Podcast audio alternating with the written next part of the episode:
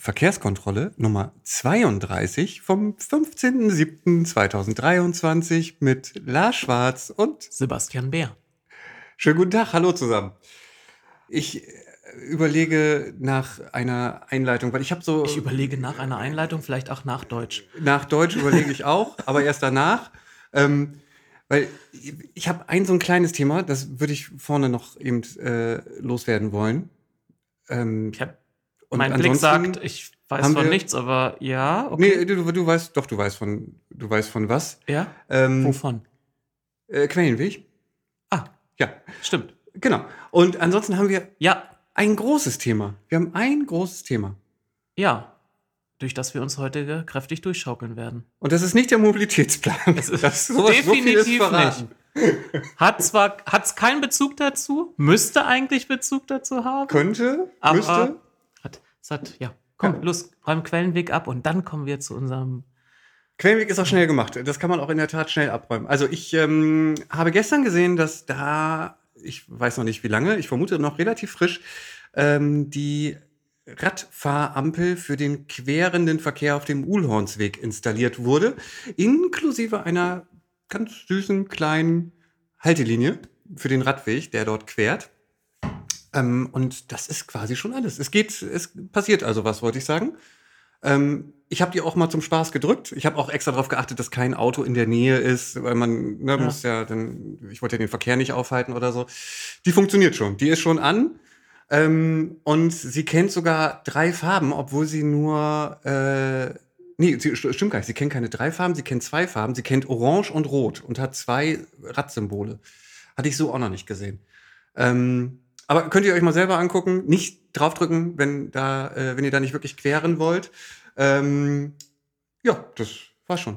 Und mich würde mal interessieren, äh, oder wünschen, wenn Leute mal den komfortablen Fuß- und Radweg am Propankenweg nutzen würden, ob sie auch andere Leute, während sie da langfahren, sehen. Also sowohl Radfahrende als auch zu Fußgehende. Würde ich mal gerne wissen Das wollen. Ich fuhr da ja letztens lang und wir hatten ja schon mal drüber gesprochen, dass die Stadt da unglaublich viel Geld ausgegeben hat, war an dieser Stelle unbedingt der ansässige SPD-Ortsverein die Maximalbreite haben wollte, obwohl die Stadt und wir im Verkehrsausschuss gesagt haben, es reicht da auch die geringere Breite und da mussten ja Grundstücke angekauft werden. Und jetzt gibt es da diesen imposanten Fuß- und Radweg.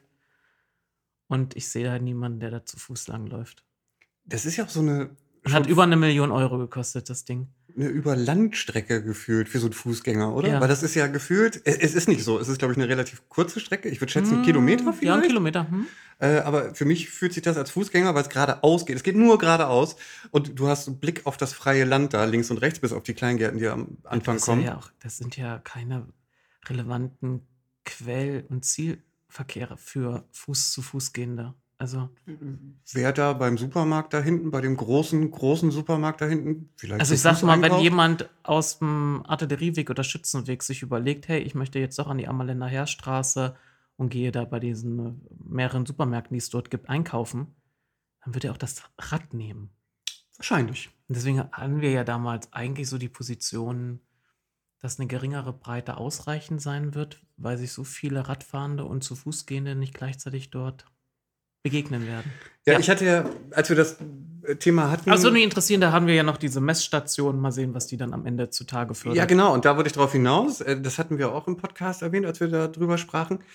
Es ist, soweit ich weiß, ist das Ding noch nicht irgendwie online verfügbar und in irgendeiner Form angebunden. Das heißt, um die Zahl zu wissen, musst du da immer jeden Tag hinfahren abends und die einmal Und fotografieren. ich fuhr da auch abends lang und die Zahl war sehr gering, die da dran stand. Ja.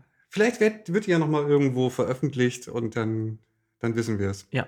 Aber So. ich würde das genauso schätzen, wie du es auch schätzt. Nämlich extrem gering. Hm. So, ich habe so ein, so ein Science Fiction. Ist, ich, du guckst auch gerne Science Fiction, ne? Absolut. Ja. Und Sowohl Star Trek als auch Star Wars. Eigentlich dürfen die beiden Welten ja nicht aufeinander treffen. Es gibt ja in Ja, der Regel weiß, immer ja. eine Seite nur. Und, Ja. hm. ich bin auch nur eine Seite. ja, du bist nur Star Wars. Ich bin nur Hm. Star Wars. Ähm, ich habe so eine Studie heute gelesen, die habe ich leider nicht mehr zu Ende gelesen. Es, ähm, da geht es um Science Fiction und Verkehr. Und der Ansatz ist der, dass wir natürlich bei, bei jeglichen Science-Fiction-Filmen immer dieses Szenario haben, dass die Leute sich halt irgendwo auch mal draußen dann bewegen müssen und dann muss man sich halt überlegen, wie sieht denn der Verkehr in der Zukunft aus? Ähm, und ich glaube, da gibt es so zwei klassische Szenarien, zumindest in dieser Studie. Da ist die, die eine, das eine Szenario ist ähm, das aus Matrix, wo wir uns gar nicht mehr bewegen, weil wir uns in Kokons befinden und künstlich ernährt werden und ähm, äh, alles andere nur über so ein. Was also virtuell im Grunde alles. Virtu virtuell. Unser Leben wird virtuell dargestellt. Richtig, genau. Und ähm, der andere Vergleich ist das fünfte Element. Da, ähm, ich weiß nicht, wer den gesehen hat, da gibt's ja, ich weiß gar nicht, der Hauptdarsteller ist, glaube ich, Taxifahrer ist er, ne? Hm, also, also nicht, also der Protagonist hat die, ja, ist der Taxifahrer. Genau. Bruce Willis ist ein Schauspieler. Bruce Willis ist der Schauspieler. Ich das müssen wir ja nicht nennen, kennt ja, ja. sowieso jeder. Ähm, und da gibt's ja dann so wirklich mehrere Ebenen, Schrägstrich Etagen, wo die Lufttaxis, die dann, also die Autos, die fliegen können, ähm, sich da lang bewegen. Und das ist ja auch so ein Szenario, das gibt's ja auch bei Minority, Minority Report zum Beispiel. Da ist es ja so, dass man an den Hochhäusern, die unsagbar hoch sind, äh, sein Auto sich ans Fenster rufen kann und dann fahren die Autos so vertikal nach unten an der Häuserwand und irgendwann fliegen sie dann irgendwie nach links und rechts. Keine Ahnung. Also total verrücktes Zeug. Ähm, und ich glaube, das ist so, das gibt's in mehreren Filmen auf jeden Fall. Ah, fliegende ja. Autos. Auch in Star Wars. Auch in Star Wars gibt's fliegende Autos. Wie heißt der Planet noch? Coruscant. Coruscant. Da fällt der eine oben runter, fällt unten in das fliegende Ding rein der und dann jagen die sich und fällt er wieder der eine runter. ist ein Padawan, ja. Genau. Mhm. Ähm, so, das ist schon also nichts, nichts total Verrücktes, finde ich. So, wenn man Science Fiction sieht und da gibt es irgendwie fliegende Autos, ist das schon so, ja gut, die Dinger sind auch 20 Jahre alt, also die Filme, oder 10 Jahre alt. war das, das nicht war halt schon so bei, äh, bei diesem ersten Science-Fiction-Film aus den 1920er. Metropolis? Gab es fliegende hm, Autos? Ich, hab auch, ich, hab, ich überlege gerade, ja. Auf jeden Fall gab es diese Skyline. So ein fliegender Cadillac. hätte ich jetzt, hätte eher an so ein so ein VW, äh, VW, ja. an so ein Benz gedacht. Ja, äh, weil ich äh, habe Metropolis. So wie, wie Mary Poppins, weißt du, so. Ja, das wäre eigentlich auch eher so ja. die Zukunft, ne? Mit dem Regenschirm ja. einfach fliegen. Das wäre, aber egal. Saß die nicht auch in einem Wagen zwischendurch? War das nur Regenschirm? Ich habe Regenschirm. Egal, wir bringen auf jeden Fall. Ist es ja nicht verwunderlich, dass man im Grunde zu zwei Alternativen kommen kann. Einmal, man bewegt sich gar nicht mehr und die andere ist, man bewegt sich auf anderen Ebenen. Ob es jetzt in die Luft geht oder in den Erdboden, das ist jetzt irrelevant. Aber man wechselt den Verkehr oder man, ent, man weitet ihn auf mehrere zusätzliche Ebenen auf. Also man ist nicht mehr Ebene 0, sondern Plus oder Minus. Richtig, weil Ebene 0 ist halt voll und Ebene 0 ist kein Platz mehr und man möchte diesen Platz nicht schaffen, auch wenn man ihn schaffen könnte. Oder man möchte sich nicht entscheiden, wem man dem zuschlägt. Genau. Mhm. Und deswegen weicht man halt aus. So, und das ist alles ja eigentlich gar keine wirkliche Fiktion in dem Sinne mehr, weil wir haben ja, ich weiß nicht, wer The Boring Company kennt, das ist ein Unternehmen von ähm, Elon Musk. Äh, die haben ja schon 2021 äh, in Las Vegas das Convention Center äh, mit so einem Tunnel unterirdisch äh, über 2,7 Kilometer Strecke verbunden, damit man da schnell von A nach B, also vom, von, ich weiß gar nicht, von was das abgeht. Das ist so eine Art Bahnhof, wo man dann schnell zu diesem Convention Center kann und so. Äh, gab auch relativ viel Kritik, soweit ich weiß. Weil es ist kein Tunnel jetzt mit einer U-Bahn. Das ist kein das ist eine einzige Röhre, wo äh, Teslas fahren, ah, okay. die als, äh, ich glaube, so chauffeurmäßig, also da kommst du dann zum Convention Center ja. und dann kannst du dann ins Auto einsteigen und dann wirst du durch diese Röhre gefahren mit äh, irgendwie 57 km/h Max und äh, es gibt keine Notausgänge, es gibt keine Lüftung äh, und es gibt keine Methoden zur Feuerlöschung. Und ähm, deswegen ist das auch also ein bisschen in der Kritik. Aber so, also das haben wir. Wir haben irgendwie die Variante schnell mit Autos durch einen Tunnel unterirdisch. Das Fliegen ist auch nicht mehr so weit weg. Es gibt, glaube ich, weiß nicht, wie das Unternehmen heißt, Velocopter heißen die, mhm. glaube ich. Das ist dieses Flugtaxi, was ja auch schon irgendwie so weit ist, dass es quasi äh, durch alle äh, Prüfungen schon fast durch ist, in manchen Ländern zumindest. Weiß ich nicht, ich bin da nicht auf dem aktuellen Stand. Aber das, du möchtest dir auch keins kaufen. Ich möchte mir keins kaufen und ich ja. würde da auch nicht einsteigen. Ähm, so, auf jeden Fall ein anderes Thema, was auch in dieser Studie, in der ich äh, bei der Einleitung gerade war, also Matrix, versus fünftes Element, was da auch an erster Stelle steht, obwohl es in Science-Fiction-Filmen gar nicht vorkommt, aber ähm, worauf der Autor sich da halt bezieht, sind Seilbahnen. Seilbahnen sind halt so ein Thema, das hatten wir immer mal so im Hinterkopf, weil unsere Partnerstadt Groningen hat dieses Thema 2000 oder seit 2011 auf dem Tisch gehabt über längere Zeit. Ich glaube über bis 2016. Bis 2016. Dann hat man sich dagegen entschieden. Ähm, das ist also prinzipiell nichts Neues. Was man so kennt, sind so die klassischen Seilbahnen, so alles äh, in Oberbayern, wo man halt irgendwie auf den Berg rauf muss. Dann gibt es natürlich auch noch ein paar andere. Da können wir gleich ein bisschen drüber sprechen. Und das war halt so ein Thema, was wir nicht wegen den Science Was uns immer schon mal ein bisschen gereizt hatte, aber wir dann festgestellt haben, wir wollen ja über Kommunalpolitik reden. Richtig. Wir haben ja immer gesagt, äh, wir wollen lokal bleiben und wir haben immer so globale Themen, bei denen wir gehofft haben, dass sie sich irgendwie mal äh, in die lokale Richtung bewegen. Du meinst nach Oldenburg verirren? Nach Oldenburg verirren nach langer Zeit. So, und das ist bei den Seilbahnen jetzt der, der Fakt. Also wir hatten bei Groningen haben wir auch überlegt, machen wir da eine, eine Geschichte von, weil es gab auch einen Holländer, das muss ich eben erwähnen, der hat, glaube ich, schon vor relativ langer Zeit äh, alle Projekte oder viele, ich weiß nicht, ob es wirklich alle sind, äh, in Holland erfasst. Ähm, Tim de Boer, ein Danke. Stadtverordneter ähm, der Stadtpartei in Haag.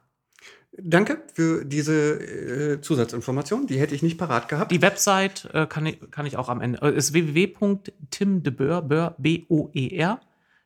B-O-E-R.org und er hat mittlerweile 107 Projekte. Er aktualisiert es immer. Genau, ich kenne noch, ja? es gab vorher mal so eine 99, Google Map. Ja. Da waren es, glaube ich, 54 so. oder so. Das war, glaube ich, so der Anfang. Dann hat er jetzt so eine Tabelle davon gemacht und ähm, da sind halt enorm viele Projekte drin, die er die nur in den Niederlanden diskutiert Nur in den Niederlanden. Er hat das immer schön ähm, kategorisiert mit, äh, es gibt eine Kategorie, die heißt Brain Fart, also ja. ne, so ein Hirnpups. Äh, das, ähm, ja, äh, ich weiß nicht, ob das das in Groningen, da können wir gleich noch mal ein bisschen. Es ist interessant, mal sich das anzugucken, genau, weil es auch aufzeigt, dass es nicht, äh, wie vielleicht jetzt in Deutschland, in Deutschland wird seit ungefähr vier Jahren überall drüber mal gesprochen. Also einer guckt vom anderen ab. Oh, da wird drüber gesprochen, also sprechen wir jetzt hier auch mal drüber. In den Niederlanden hat er ja Projekte, die sind schon Jahrzehnte, also wurden in den 70ern oder 80ern diskutiert. Genau, so.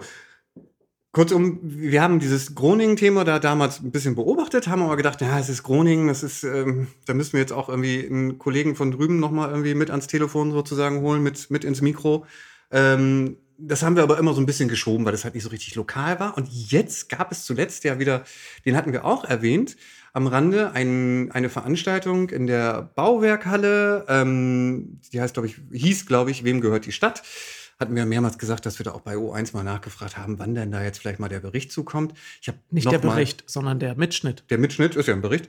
Der Mitschnitt, nee, ein Bericht, Bericht, ist eine Zusammenfassung. Du, wir wollten den Mitschnitt, Mitschnitt sehen, der Mitschnitt, der Mitschnitt. weil wir uns nicht allein auf einen Nordwestzeitungsartikel und die Zitate dort berufen wollten. Du hast jetzt schon zum wiederholten Male den O1 angeschrieben. Ja. Immer noch keine, überhaupt keine Reaktion. Nein. Schämt euch. Shame on you. Sabine Molitor, wenn du das hörst, shame on you. So, auf jeden Fall, er stand in der MWZ ähm, und jetzt haben wir uns äh, gedacht, Mensch, wenn das jetzt Oldenburg doch erreicht hat, vielleicht können wir uns mit dem Thema mal beschäftigen. Und dann entschieden wir uns, tun wir es. Äh, ich will jetzt nicht wieder das Sommerloch erwähnen und die saure Gurkenzeit. Du hast es, wenn du ich erwähne nicht, es. Und ja, das ist das Problem mit Kommunikation. Deswegen, Man kann nicht nicht kommunizieren. Das ist richtig, aber das passt ja auch gut. Ich empfinde das überhaupt nicht als Sommerloch. Deswegen, was? Wir, wir, wir Ach, haben jetzt. Lass, lass, wir haben jetzt. Lars, Sitaku ist es, Philosophus Mans ist es. Komm, lass. Wir haben Zeit, das jetzt einmal zu besprechen, wollte ich sagen wir hätten uns, ach, weißt du, das, ist, das habe ich, das hab ich in einem politischen Betrieb gehasst. Wir konnten uns noch gar nicht mit eurem Anliegen beschäftigen, weil wir haben immer so viel zu tun. Ich bin immer der Devise, man hat nicht Zeit, man nimmt sich Zeit. Wir hätten sie uns auch sonst genommen. Aber weil wir ja nun auf den Mitschnitt warteten, feststellten, wir bekommen ihn nicht, wir bekommen keine Reaktion. Aber wir das ein, als Thema empfanden, wo wir schon längst mal drüber sprechen wollten, machen wir es jetzt. Auch ohne Mitschnitt.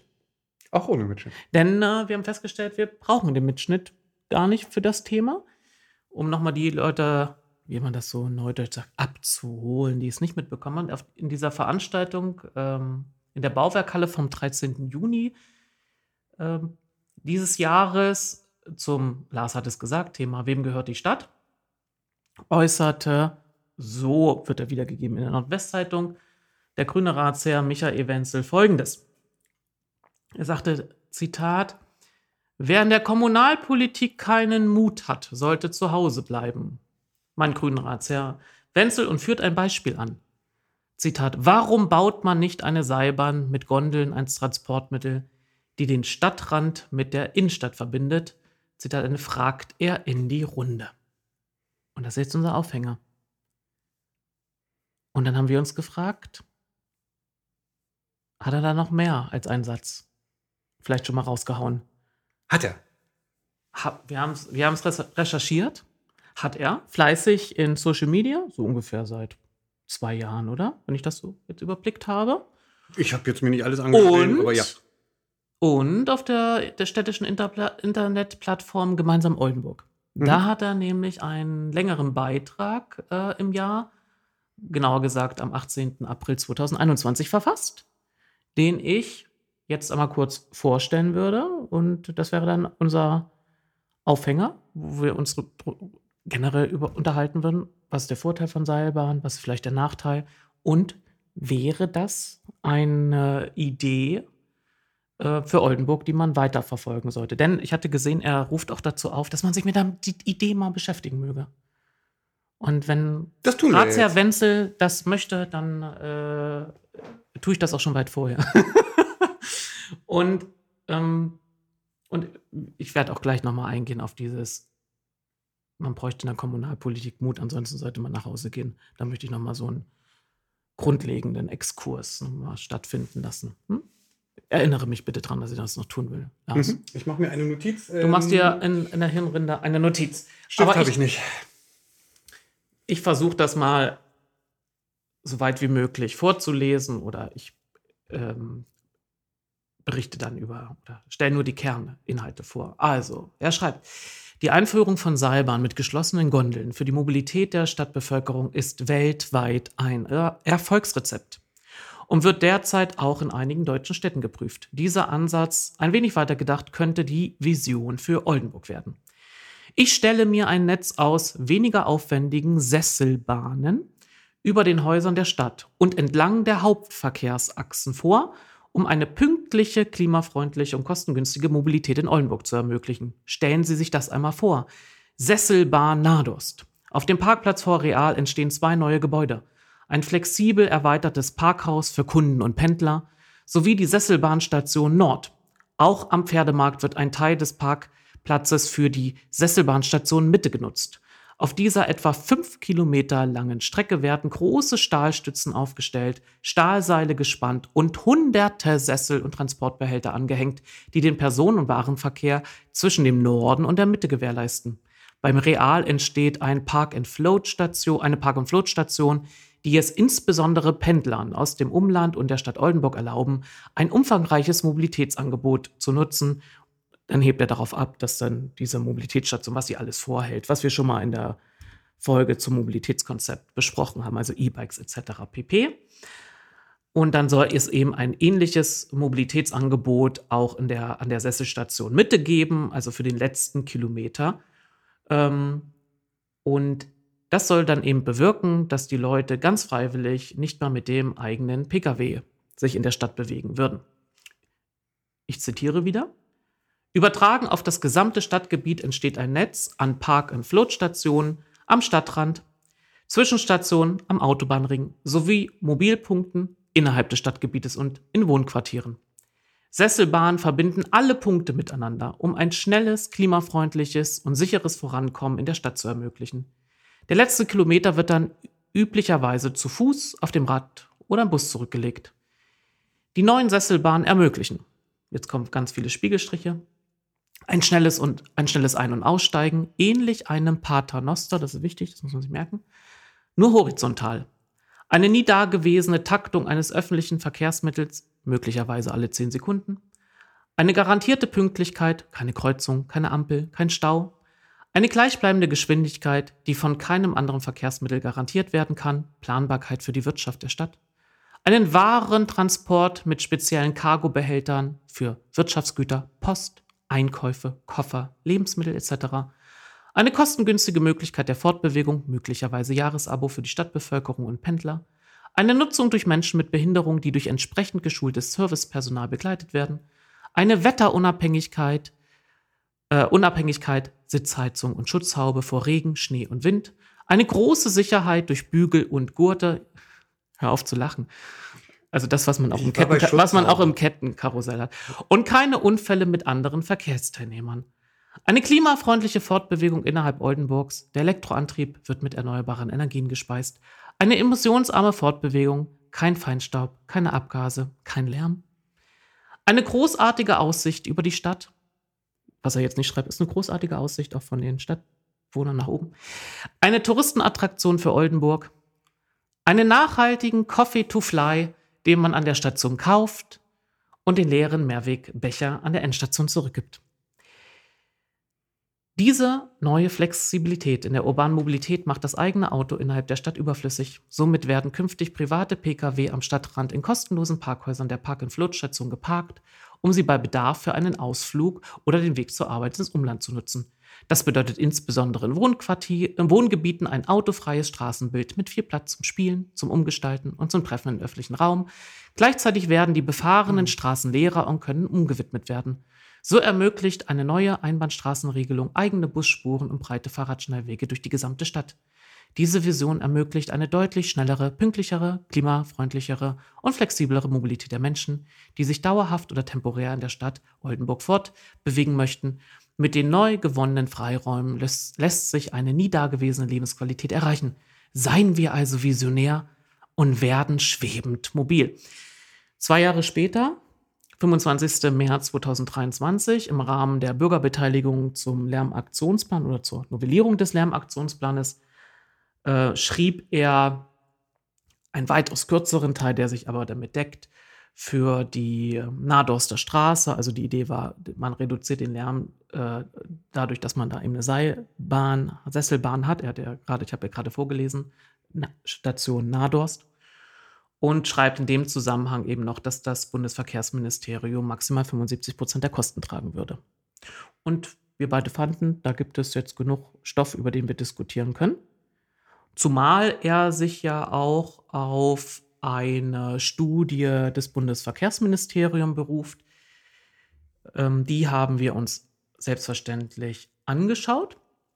Man muss wissen, diese Studie wurde 2019 in Auftrag gegeben ähm, man wollte einfach mal schauen, was passiert in der Welt, was passiert in Deutschland. Man hat all das, was man beobachten konnte, oder also was man wirklich beobachten konnte, wo man wirklich was recherchieren konnte, wo man mit Experten oder Leuten vor Ort sprechen konnte, trug man zusammen. Und im Jahr 2022 ist dann der Schlussbericht erschienen. Der wurde dann eben veröffentlicht, ja, mit dem Konterfei von Wissing, aber man muss wissen, dass diese Ministerien oft so, oder das Verkehrsministerium schon eine Tradition hat, solche Sachen zu erstellen. Und da ist es im Grunde irrelevant, äh, wer jetzt dem Ministerium vorgestanden hat. Ich erinnere mich an eine Studie, das, die ging um Lastenräder in Wirtschaftsverkehren. Das ist auch zu, zu einer Zeit erstellt worden von der CSU. Und trotzdem kam ein Ergebnis raus, das deutlich machte, es lohnt sich, auf Lastenräder zu setzen. Hier wurde es eben dann veröffentlicht unter äh, Wissing.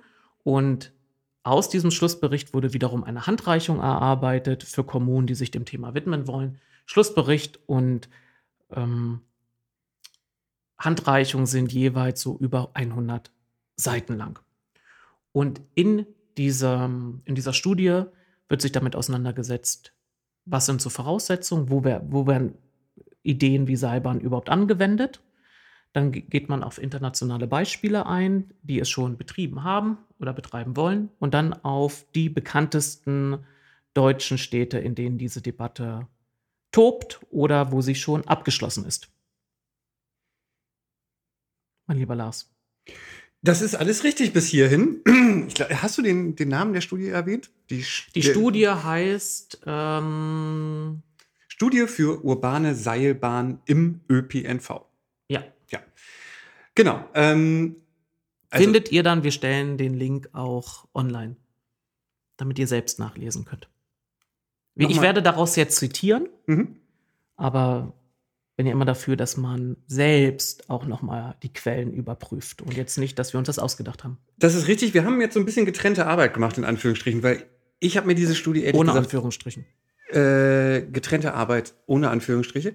Äh, du hast dir die Studie anges angesehen. Ja. Das habe ich nicht mehr gemacht. Ich habe mir das, was du mir gerade mitteilst, das nämlich äh, mitteilst, teilste, dass nämlich äh, vieles, was ich hier in meinen Notizen habe, auch in der Studie quasi auftaucht.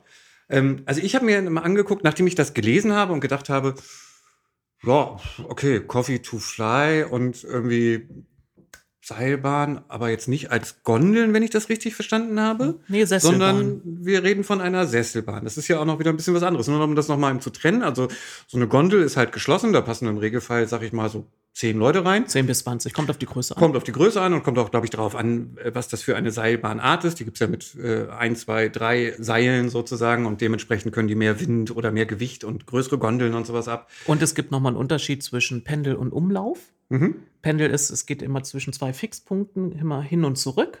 Das kennt man aus Skigebieten. Und genauso aus Skigebieten kennt man das, den Umlaufverkehr. Also das hat man in der Regel so eine Sesselbahn dran hängen und die dreht sich dann einfach und fährt dann wieder. Also an dem Zielpunkt, man springt raus oder steigt aus, je nachdem, ob das anhält oder langsamer wird und dann fährt sie wieder runter. Richtig, und bei dem Vorschlag, den du jetzt vorgelesen hast, in meiner Vorstellung, ich habe mir das mal so visualisiert, ist das so ein Mischding. Es ist, es ist so halb offen, es ist irgendwie überdacht und beheizt und man hat aber Ich würde sagen, es ist eine Sesselbahn, eindeutig, weil er ja auch sagt Paternoster. Also Genau. man, es hält nicht an, man springt raus. Das wäre ein bisschen hinderlich, wenn man seitlich eine Tür Richtig. hat und muss rausspringen. Äh, nur ist es oben eine Haube drüber und, und irgendwie noch unten noch ein bisschen beheizt. Ja, okay. So, denn nur, dass ich das auch in meiner und Vorstellung dass es ein Umlaufsystem ist. Ja.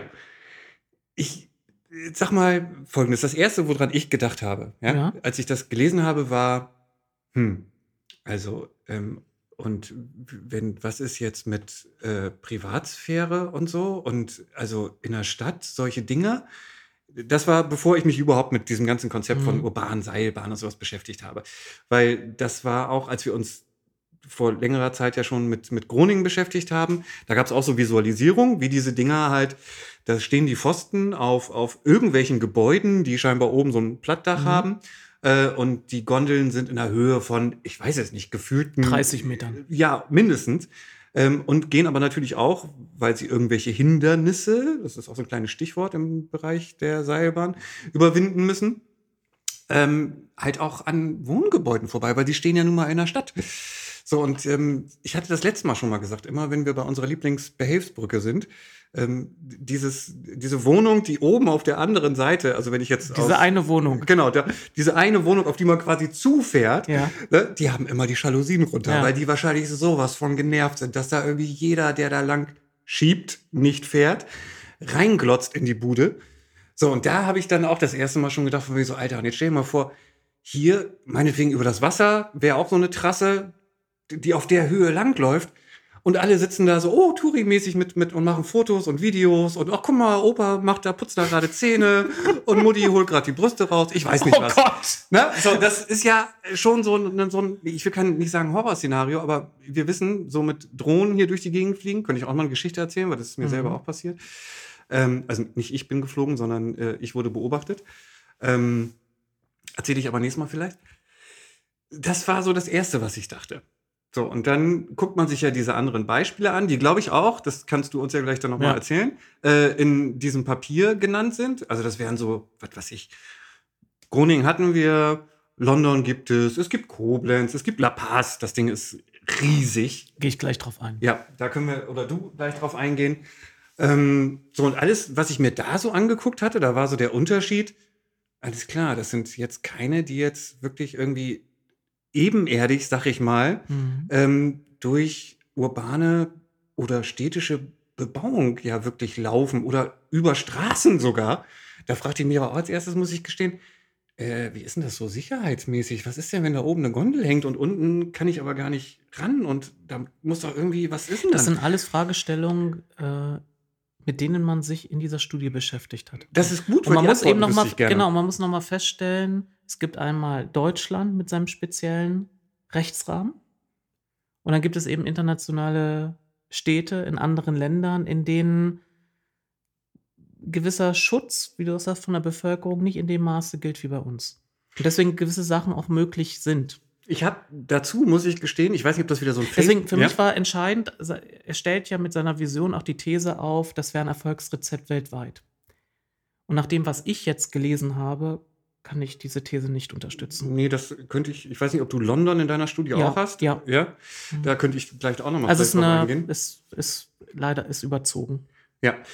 Ähm, jetzt habe ich vergessen, was ich gerade noch sagen wollte. Äh, Entschuldigung. Nee, alles gut. Äh, ich wollte auf. Achso, Sicherheit. Ähm, und Facebook hatte ich, glaube ich, erwähnt.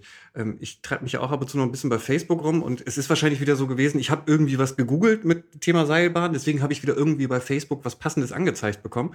Da gab es noch dieses, ähm, so ein Bild von 1960, Amerika, ähm, äh, hoher Berg, wie eine Familie ähm, auf so einer Sesselbahn sitzt. Also das ist wirklich eher so ein Ding, wie, wie man aus dem Skiurlaub kennt, wo man halt auch so raufspringt. Ne? Also wirklich nur so eine Metallstange, auf der man sitzt.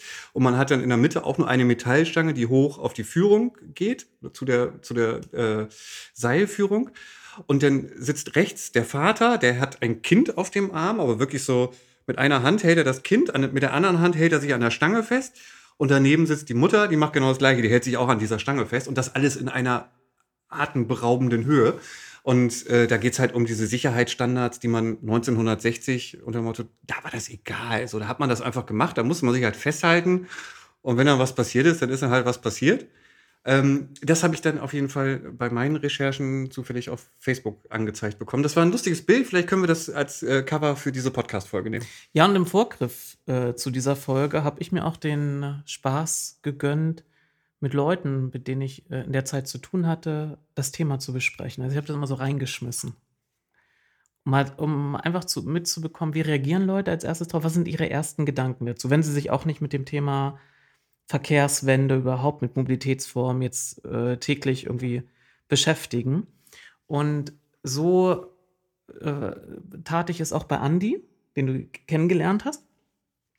Es war ein sehr unterhaltsamer Abend, den wir da hatten, weil sofort Andys Gehirn auch anfing, all das abzuschecken, was du auch in der Überlegung hattest. Also was ist mit Wohngebieten, Sicherheit, wie würdest du die Leute retten und was passiert, wenn die abstürzen? Und was passiert mit den Leuten, die unten sind? Und dann auch gemeinsam ausgerechnet, wie viel Gondeln müsste so ein System haben, wenn das alle, wie gesagt, alle zehn Sekunden bei und diese ähm, Sesselbahnen fahren maximal, also die können schneller als 20 Kilometer pro Stunde fahren, aber dann wird alles exorbitant teuer, weil man dann viel mehr Sicherheit und das System muss man ganz anders errichten, damit es sicherer ist, damit nicht so äh, die Gondeln so an den Seilen, so bei so einer Geschwindigkeit können ganz schön viele Bewegungen auch nach links und rechts entstehen. Und dann lohnt sich das alles auf keinen Fall mehr. Und deswegen haben wir mal errechnet, was mit seinem Hauptverkehrsstraßen, wie viele Gondeln und so. Aber da gehe ich gleich drauf ein. Auf jeden Fall war es sehr interessant, wie die Leute, dass die zu ähnlichen Erstgedanken gekommen sind. Ja, es liegt ja, glaube ich, auch nahe. Ne? Jeder weiß, dass wir diesen Autobahnring um die Innenstadt Mhm. haben. Und wenn man weiß, dass man irgendwelche Strecken, die auch Sinn machen von der Entfernung her, weil Oldenburg ist ja nun mal, also wie ich bin jemand, der fährt hier Fahrrad, weil ich weiß, ich wohne quasi in der Innenstadt und alles ist, vieles ist in der Innenstadt, nicht alles. Und man kann alles unproblematisch in 15 bis 20 Minuten erreichen.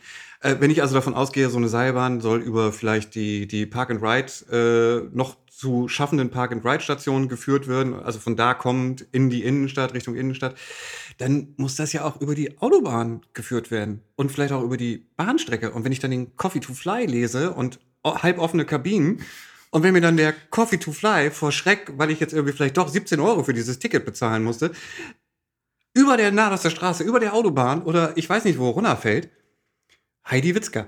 Das ist auch so ein Thema, wo ich dachte, also man, ich finde das auf Ja, der einen Seite total geil, weil man stellt sich das alles vor und denkt so, du- boah, Oder ey, die Einkäufe kannst du ja da auch nicht transportieren, weil das ist ja ein Ja, Gefahr, so. das ist ja dann Gefahrengut. Wenn das runterfällt, das braucht ja nur bei eins von tausend Leuten mal runterfallen und dann Beschleunigung, zack, bumm, ja. Und dann soll es dann aber gesonderte Transportbehältnisse geben, aber es soll ja wie ein Paternoster funktionieren. Also wie holst du das Ding dann schnell raus, was du da eingekauft Das sind so alles Fragen, die wir uns gestellt haben und auch noch stellen, weil wir noch keine richtige Antwort darauf kennen. Aber die, die Grund, ähm, ja, Voraussetzungen oder die, die, die Grundanlässe, warum man Seilbahn errichtet. Das, da wollen wir auf jeden Fall jetzt erstmal drüber sprechen. Genau, erzähl du doch mal was von diesem ja. äh, Schlussbericht, weil das Erste, was ich quasi zu diesem ganzen Thema als, als Zusammenfassung im Internet gefunden habe, ist folgende Aussage. Seilbahn machen dann Sinn, wenn Hindernisse überwunden werden müssen. Die mit herkömmlichen Mobilitätsformen und wenn man jetzt noch sagt, man möchte nicht mehr Kfz, also nicht mehr den Individualverkehr haben, sondern man möchte Gemeinschaftsverkehre haben, beziehungsweise umweltfreundliche Individualverkehre. Und wenn das mit denen nicht zu lösen ist. Genau. Aber Stau ist kein Hindernis nach deren Definition, richtig? Richtig. Gut. Es Wir reden von Flüssen, Berge. Ja, also es, ähm, auf Seite 16 dieser, dieses Schlussberichtes steht folgender markanter Satz. Als maßgeblicher Anwendungszweck gilt das Überbrücken und Überwinden topografischer, baulicher oder verkehrlicher Hindernisse. Also topografisch ist klar, Flüsse, Berge oder, also, oder man ist in einem, die Stadt liegt in einem Tal, aber ein gewisser Punkt auf einem Berg ist zu erreichen. Oder die Stadt liegt in einem, einem bergigen Gelände kann, erschließt es sich ein, da einen Bus loszuschicken, kostet unglaublich viel Zeit, und äh, am Ende auch Geld. Baulich ist auch, wenn man entsprechende, wenn man das so verbaut hat, eine Stadt, dass man den Verkehr da auf eine andere Art und Weise nicht mehr durchschicken kann. Und verkehrliche Hindernisse ist auch, wenn du da eine riesige Bahnlinie oder Bahnlinien nebeneinander hast. Es gibt ja Städte, da werden so Bahntrassen zehn nebeneinander durch eine Stadt geführt und dann lohnt sich da ein Brückenbauwerk vielleicht nicht. Ähm, oder eben man hat so eine Stadtautobahn, die ist so hoch selbst gelegen, dass dass man sagt, okay, es ist sinnhafter, wenn man da nochmal eine Trasse drüber legt. Zum Beispiel oder verkehrliches Hindernis ist jetzt auch zum Beispiel bei Istanbul äh, oder könnte man sagen, ne, der Bosporus ist ein Hindernis und den könnte man damit überwinden. Mhm. Ist ja auch eine. Das macht Sinn. Ist ja eine Binnenstraße, also eine Seeverbindung.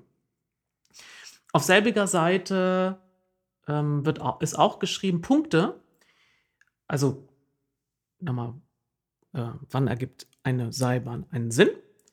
Bei Punkten, die mit anderen Verkehrsmitteln aufgrund von Hindernissen nur über Umwege erreichbar sind, können per Seilbahn auf direkten Wege verbunden werden. Autobahnen oder andere Trassenbauwerke mit Barrierewirkung können beispielsweise überschwebt werden. Beträchtliche Reisezeitersparnisse können erzielt werden. Und jetzt ist ja die Frage, wenn man sein, seine Idee nimmt, und das an den Radialen entlang führt, trifft keines dieser Aspekte zu. Man überwindet kein bauliches, verkehrliches oder topografisches Hindernis. Und Reisezeitersparnis würde nur zutreffen, wenn man mit Seilbahn 20 Kilometer pro Stunde schneller unterwegs ist als mit einem anderen Verkehrsmittel auf diesen Radialen. Da hast du ja auch schon gesagt, mit dem Fahrrad erreicht man dass in ähnlicher Geschwindigkeit beziehungsweise mit einem gut ausgebauten Radverkehrsnetz ähm, würde man es genauso oder schneller erreichen können. Es gibt noch weitere Anwendungsfälle. Und wir werden nachher feststellen, dass dort, wo sie gebaut werden, genau mal diese Fälle zutreffen. Mhm. Äh, weitere Anwendungsfälle sind beispielsweise Verlängerung bestehender ÖPNV-Trassen, wenn dann eben ein bauliches Hindernis im Weg ist. Also man hat da zum Beispiel eine Tram gebaut und dann kommt auf einmal ein Berg und da oben ist der nächste Punkt, wo ein großer Arbeitgeber zum Beispiel ist und diese Tram würde es von der Steigung nicht hochschaffen. Dann könnte man sagen, da baut man dann Übergang zu einer Seilbahn. Oder bestehende Infrastruktur hat ihre Grenzen erreicht oder Einrichtung separater Busspuren ist einfach nicht möglich. Und bis eine Infrastruktur ihre Grenzen erreicht hat, braucht es schon. Also das kann man feststellen in Oldenburg, die Infrastruktur hat ihre Grenzen nicht erreicht. Das muss ich an dieser Stelle ja auch nochmal quasi fast betonen. Wir sind in Oldenburg, auch wenn wir ja häufig über Themen reden, wo wir sagen, das dauert ganz schön lange oder ich weiß nicht was, sind wir ja in Oldenburg doch, wenn wir ehrlich sind, ganz schön verwöhnt. Also es ist nicht ja. so, äh, wenn ich in Berlin oder in anderen Großstädten mit dem Auto unterwegs bin, dann bin ich wirklich richtig genervt, weil ich wirklich richtig, richtig, richtig lange stehe, wirklich im, im Stau oder im Verkehr oder irgendetwas. Aber in Oldenburg, also wer sich da wirklich drüber beschwert, dass er hier lange Reisezeiten hat oder so, der weiß ich auch nicht. Also das ist auf dem Land sicherlich, ähm, da gibt's vielleicht keinen Stau, aber ich, da, ich finde stautechnisch und auch verkehrstechnisch, genau, Es gibt zwar zu Stoßzeiten auf gewissen Radialen ein höheres Verkehrsaufkommen. Genau. Ja, aber ich finde, Oldenburg ist da verwöhnt, was jetzt irgendwie, äh, ne? Ja. Wir, wir haben fließenden Verkehr, würde ich mal behaupten. Dann gibt es noch einen weiteren wichtigen Anwendungsfall. Das ist zum Beispiel, wenn man verkehrliche Lücken oder äh, Verbindungen schließen will, die auf einem radialen System basieren. Also man schafft Tangenten. Also es wäre jetzt in dem Fall, wenn man sagen würde, man baut eine Seilbahn zwischen äh, weiter draußen Alexanderstraße und Nadoster Straße. Also das, was Mhm. wir auch schon mal thematisiert haben mit Tangentenbildung von Buslinien, die wir Ja. ja nicht haben. Es wird ja alles, fast alles über Radialen geführt. Yep. Dann ergibt ähm, das Bauen einer Seilbahn eben auch Sinn. Weil es eben ein zusätzliches Angebot schafft, was bisher noch nicht da ist. Äh, oder eben der letzte wichtige Anwendungsfall ist, um ähm, Standorte, die voneinander getrennt sind, miteinander zu verbinden, wo, wo es ein hohes Verkehrsaufkommen gibt, weil äh, dieser eine Standort eine hohe Zahl an Arbeitsplätzen bietet oder ein hohes Besucheraufkommen. Das eine ist dann eben touristisch Besucheraufkommen und Arbeits, hoher Arbeitsplatz, äh, ist oft so Ausgliederung, Firmen oder ein Unicampus. Und das werden wir auch sehen, das haben wir in Deutschland nämlich, an, bei einem Beispiel ist das nämlich der Fall oder mehreren sogar. Mhm. Mm.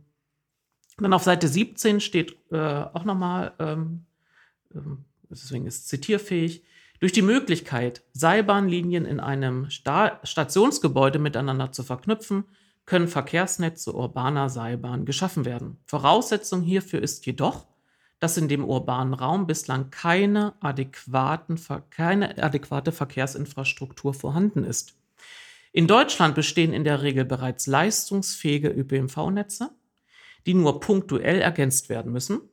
Die Schaffung von Verkehrsnetzen urbaner Seilbahnen wird daher in Deutschland nur eine untergeordnete Rolle spielen. Ich nicke die ganze Zeit, während du vorliest, obwohl ich dieses Papier nicht kenne, ja? So, und wenn man nämlich dieses Papier verdammen möchte, als es kommt ja aus dem FDP-Ministerium, muss man an dieser Stelle feststellen, nee, das würde nicht der FDP denke, äh, entsprechen. Die würden ja sagen, Konkurrenz belebt das Geschäft, Technologieoffenheit, noch mehr, sondern sie sagen deutlich, dort, wo es bestehende Verkehrsnetze gibt, sollte man das nicht bauen. Das hat auch einen Sinn, der dahinter steckt. Man soll nicht die anderen wegkannibalisieren. Und das ist ja etwas, was in Groningen den Ausschlag gegeben hatte, als sie sagten, warum lehnen Sie diese Idee dort ab? Willst du kurz aus Groningen berichten? Das kann ich gerne tun. Ich habe einmal so die, die Eckdaten. Also das Thema war da seit 2011 ähm, auf dem Tisch. Äh, die Idee war da vom Europapark über den Sond, Sondplein. Ähm, das ist dieses, dieses, äh, da wo Ikea ist, sag ich mal ganz vorsichtig. Da sind noch ein paar andere große Supermärkte, deren Markennamen äh, ich jetzt nicht nennen möchte. Und von da dann wieder ähm, zum Forum, also neben dem Grote-Markt. Ähm, das war eine Strecke von drei Kilometer. Äh, das dauert mit dem Rad 15 Minuten. Ähm, und sollte 60 Millionen kosten. Da war der Plan, dass es auch so sechs bis zehn Personenkabinen ähm, sein sollten. Und äh, man hatte vermutet, dass man so 3000 Personen in der Stunde befördern könnte. So, und das hat man dann 2016 abgelehnt. Äh, unter anderem mit der Begründung, dass es eine zu starke Konkurrenz für den bestehenden öffentlichen Nahverkehr war. So eine andere Begründung war auch, dass es halt optisch, äh, also die Groninger Innenstadt ist auch relativ alt und Ja. ähm, äh, historisch. Äh, man kann sich das ja ausmalen, wie das so aussieht, wenn da irgendwelche Pfosten plötzlich irgendwo reingerammt werden und in die Luft ragen und da Das ist irgendwelche, Pfosten, ja. ja, so sind so Stahlkonstruktionen. Pylonen, irgendwas. Ähm, und da so Gondeln durch die Gegend schweben, das sieht halt scheiße aus in so einer Stadt. Ja, und es wurde nicht einfach abgelehnt, sondern die Initiative ging von einer privaten Firma aus, die sagte, wir bräuchten nur, dass das mal untersucht wird, aber sie würde das selbst ähm, dann betreiben, bezahlen und dann stellte sich raus, das ist nicht der Fall. Und da hätten zwei Kilometer eine, also eine Trasse wurde verworfen, weil rechnete sich überhaupt nicht. und eine andere, das die wäre zwei Kilometer lang gewesen, kostete allein 60 Millionen Euro. Und dann hat man eben festgestellt, man kannibalisiert anderes weg und äh, man hat herkömmliche Mittel, in, in denen das Geld viel effizienter wirken würde, um das zu erreichen, was man mit einer Seilbahn erreichen möchte. Umweltfreundliche Verkehr zu ermöglichen. Und das hat, da haben dann die Groninger, also das hat der Gemeinderat, da gab es nicht irgendwie eine Kampfabstimmung, sondern einhellig hat man dann entschieden, nein, das bringt für unsere Stadt nichts. Also man kann sagen, das Groninger Modell funktioniert ohne Seilbahn. Ich, äh, du hast, bist ja noch nicht fertig mit, dein, mit deinem Absolut Papier nicht, da. ja. Ähm, ich habe aber schon vielleicht zwei Sachen am Rande. Also, als du das alles vorgelesen hast, musste ich unter anderem auch an London denken. Mhm. Ne? Weil in London ist es ja auch so, da wird die IFS Cloud Cable Car, heißt das Ding da. Ähm, und ähm, die ergänzt dort auch das vorhandene ÖPNV-Netz, um über die Themse zu kommen. Und zwar zu die, äh, auf diese äh, Greenwich Peninsula, also diese, diese Insel, die da liegt, diese Halbinsel. Landzunge, Halbinsel, ähm, wo auch die O2 Arena ist. Äh, die fährt, glaube ich, ich kann noch mal ein paar Fakten dazu vorlesen, weil ähm, Macht das gerne. Sie sind auch nämlich in der Studie drauf eingegangen. Okay. Mhm. Also das Ding fährt alle 30 Sekunden, hat 34 Gondeln, äh, passen 10 Personen rein, hat 70 Millionen Euro gekostet, ist ein Kilometer lang, 2012 eröffnet. Ein Ticket kostet 7 Euro und das ist nämlich auch der Knackpunkt. Ähm, damals, als das Ding eröffnet war, wurde, das war kurz vor der Olympiade da, ähm, hatten sie einen großen Sponsor. Spiele. Äh, Entschuldigung, vor den Olympischen Spielen. Der Zeitraum zwischen Olympischen Spielen wird Ja. Olympiade genannt. ähm, hatten sie einen großen Sponsor, das war, ich glaube, Emirates oder so. Die haben einen großen Teil jährlich da reingesteckt, damit das überhaupt finanzierbar ist. Jetzt haben sie einen anderen Sponsor, der sponsert da auch noch immer relativ viel und darf dafür dann die Werbung draußen auf die, auf die äh, Gondeln äh, drucken. Und ähm, ich glaube, der Vorsitzende des, ähm, ich weiß nicht, wie die Transportvereinigung da jetzt in äh, das Transportunternehmen in London gerade heißt, also deren Vorsitzender hat mal äh, gesagt, dass äh, als der Sturm da war in London, äh, dass er hoffte, dass das eigentlich äh, zu der Beendigung dieser Seilbahn führte, weil sie ist wohl so plus minus null, aber halt auch, weil sie gesponsert werden muss. Ne? Also ich meine, Ticket 7 Euro für eine Strecke, die nicht mal einen Kilometer lang ist. Klar, du kommst dann irgendwie übers Wasser und äh, du kannst mit dem Auto kommst du da relativ gut hin, weil da gibt's eine Strecke, mit dem Rad kommst du da nicht so gut hin, wenn du diese Strecke da Aber überqueren Man kann ja musst. feststellen, sie erfüllt da ja nicht nur äh, die Funktion, dass sie eben gewisse topografische Hindernisse überwindet, sondern natürlich ist es eine, das ist eine Metropole, es ist eine, eine Hauptstadt. Das hat Das ist eine das- Touri-Attraktion. Es gibt genug Touris, die sagen, oh komm, jetzt sind wir schon mal hier, jetzt fahren wir einmal damit, egal was es kostet. Richtig. So als normaler würdest du da, äh, als normaler Londoner würdest du, wenn du da hin musst, wahrscheinlich nicht die 7 Euro bezahlen, um Ja. da mit der Gondel rüber zu eiern, sondern würdest du halt äh, die, die Zeit in Kauf nehmen und da den kleinen Umweg fahren sozusagen. Ja. So, da musste ich ähm, dran denken und das, die Frage, die ich jetzt schon mal vorab stellen muss, weil ich die, das Papier ja nicht kenne, wird auch noch eigentlich auf die, auf den Zusammenhang der, ich nenne es mal, äh, der Innenstadtförderung, Wirtschaftlichkeit und äh, Kaufkraft und Shopping und solche sowas eingegangen bei dem Ganzen? Nein, Nein, okay. das kannst du aber ja mit jedem Verkehrsmittel dann rechnen.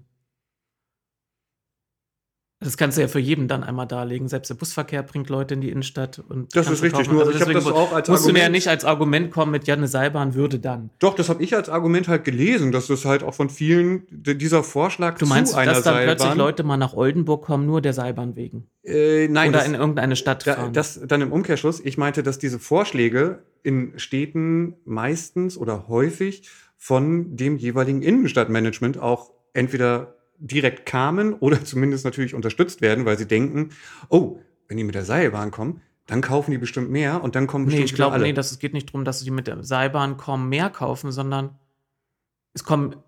Ist doch gut. Also, denen ist es doch Wumpe, wie die Leute da hinkommen. Hauptsache, Ja, sie kommen. ja, Ja. die könnten auch mit der U-Bahn kommen. Ja. So, und ähm, dieses Pa- diese Studie widmet äh, sich eben folgenden Fallbeispielen auch, zum Beispiel La Paz in Bolivien, also die Hauptstadt Boliviens, oder Medellin ist eine äh, Stadt, eine, eine Großstadt in äh, Kolumbien, dann hat man noch die Beispiele New York, Algier, Lissabon, London, Brest, Bozen, also in Südtirol und Toulouse in Frankreich. Man stellt fest, dass bei diesen jetzt von mir genannten Städten vor allem immer das ähm, Argument oder der, der, der Grund, sowas zu errichten, waren topografische Herausforderungen. Es gibt noch, die haben da in dieser Studie eine schöne äh, Tabelle, in der dann angekreuzt ist, was trifft noch zu. Mhm. Also man hat bei Städten dann wie äh, London eben auch nochmal das Touristische dabei. man stellt einfach fest, wenn man jetzt sagt, aber in La Paz wurde doch das gebaut. Stellt man fest, ja, La Paz ist eine Millionenstadt. Da gibt es überhaupt keinen funktionierenden ÖPNV. Diese Dieselbusse, die da eingesetzt werden, die brauchen Ewigkeiten, da um die, durch dieses schmale Straßennetz zu kommen, beziehungsweise es gibt zum Teil gar kein ausgebautes Straßennetz. Und das ist sozusagen, da ist das Seilbahnsystem in einer Stadt, die in Bergen gebaut ist, in, ein, in mehreren Tälern und über Berge verteilt ist, ist es einfach das erste ÖPNV-Netz, was angeboten wird und gerade in so einer Region ist dann auch zum Teil min mindestens genauso oder effizienter als ein straßengebundenes ÖPNV-System. Äh, dazu eben schnell, weil dazu habe ich auch was gelesen, äh, weil ich gerade eben den. Also trifft alles nicht auf Oldenburg zu. Das trifft alles nicht auf Oldenburg zu. La Paz ähm, ist ein Hammer. Also das, äh, das, die heißt Mi Teleferico äh, hat, glaube ich, 10 Trassen, 26 Stationen, ist 30 Kilometer lang und hat, äh, ich glaube, bevor sie jetzt noch eine weitere Station schaffen wollten, schon 100.000 Fahrgäste am Tag. Äh, und ich hatte mir mal so einen, so einen Bericht dazu angeguckt von jemandem, der da äh, als Touri war und da kostet ein einzelnes Ticket, kostet, glaube ich, äh, umgerechnet 40 Cent. Und wenn du diese ganze Strecke einmal fahren möchtest, also alle, äh, was habe ich gesagt, wie viele Stationen? 26 Stationen, einmal im Kreis, dann bezahlst du umgerechnet drei Euro oder so. Aber das ist deren, das ist deren ÖPNV-System, ja. was natürlich auch aus dem Staatshaushalt finanziert wird, also subventioniert wird. Weil ansonsten diese Stadt ja ein Moloch wäre, wenn, wenn alles über Individualverkehr abgewickelt werden müsste. Und deswegen lohnt es sich dort, aber sie haben eben über Jahrzehnte im Gegensatz zu deutschen Städten oder wie auch Oldenburg eben kein Geld in ein bisheriges funktionierendes, ähm, in eine funktionierende Verkehrsinfrastruktur äh, gesteckt. Deswegen kann man sagen, diese große Investition, die sie getätigt haben, lohnt sich. Wir haben sie halt in andere Systeme gesteckt und dann kann man eben darüber sprechen oder es kommt auch das Papier zum Ergebnis. Diese Infrastrukturen, die wir schon haben, die sollten wir einfach ausbauen, verbessern. Es ist einfach effizienter, wenn wir das täten. So Medellin ist ja das, das Gleiche nochmal dann in, in Kolumbien. Und bei äh, Beispielen wie New York, das ist, das ist nur eine Trasse, die zu einer kleinen Insel geführt wird, hat also auch, und wo man da auch irgendwann sagt, Mensch, sollte man das eigentlich vielleicht wieder schließen? Und dann haben wir festgestellt, mein Gott, es kommen auch so viele Touris, lassen wir das mal. Und bei Städten wie Lissabon, da wird das auch über den äh, Tege geführt, erst am Tege entlang, also den Fluss dort lang geführt und rüber geführt. Auch da ist es interessant, Bekannte von mir, die fahren jetzt irgendwie dieses Jahr alle nach, sind alle nach Lissabon gefahren und die nächsten jetzt auch schon wieder auf dem Weg. Und dann wird das natürlich auch wiederum touristisch genutzt. Ähm, und dasselbe System eben auch, um über den Fluss zu kommen, Hindernis zu kommen, ist äh, in, in Toulouse der Fall. Jetzt kann man fragen, haben wir so eine große Wasserbarriere in Oldenburg? Nee. Bei uns gelingt, ist das gelungen, mit herkömmlichen Mitteln diese zu überwinden. Bei denen wäre das eben. Die Mühlenhunde mit der neuen Brücke zum Beispiel. Okay, das hat fünf Jahre gedauert. Aber das war, lag nicht daran. Ja, und ähm, das sind so diese klassischen Beispiele topografischer Herausforderungen. Und das sind bis eben auf La Paz und äh, der Stadt in Kolumbien sind das andere keine Systeme, die ein großes Netz abdecken, sondern es sind oft nur ein oder zwei Trassen. Und dann hat man eben auch noch die, die Fallbeispiele, wo singuläre im Arbeitsplatz intensive Standorte erschlossen werden. Das ist zum Beispiel der Fall sowohl auch Toulouse als auch Portland. Und dann hat man eben touristische Funktionen, also ich gesagt, das ist New York, Lissabon oder London. Und dann gibt es auch äh, ein Fallbeispiel für überlastete Straßensystem, wo also die Leute auch Stunden im Stau stehen, weil die Autos nicht mehr durchkommen. Das ist Stau. Ja, genau. Äh, und eben auch der busgestützte ÖPNV. Also der bisherige ÖPNV-System in Ankara ist halt vor allem busgestützt. Die stehen stundenlang im Stau.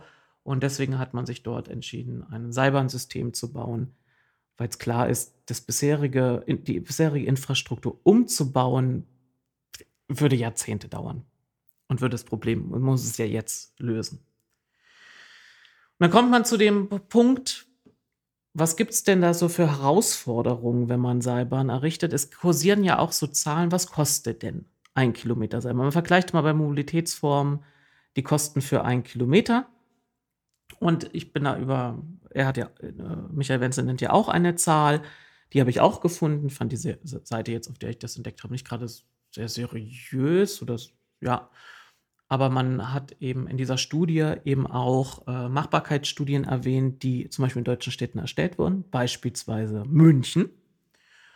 Und da kommt man eben nicht zu dem Ergebnis, dass diese relativ unseriöse Zahl da oder dieser Korridor, so eine Seilbahnkilometer würde zwischen 3,5 Millionen und 19 Millionen Euro kosten, sondern da kann man zu dem Ergebnis im bebauten urbanen Raum kostet es zwischen 20 und 30 Millionen Euro, ein Kilometer zu bauen. Da ist nämlich auch mit eingerechnet die Gebäude, die man benötigt, um die Leute zum Einsteigen in die Seilbahn zu bringen, das man gerne mal rausrechnet.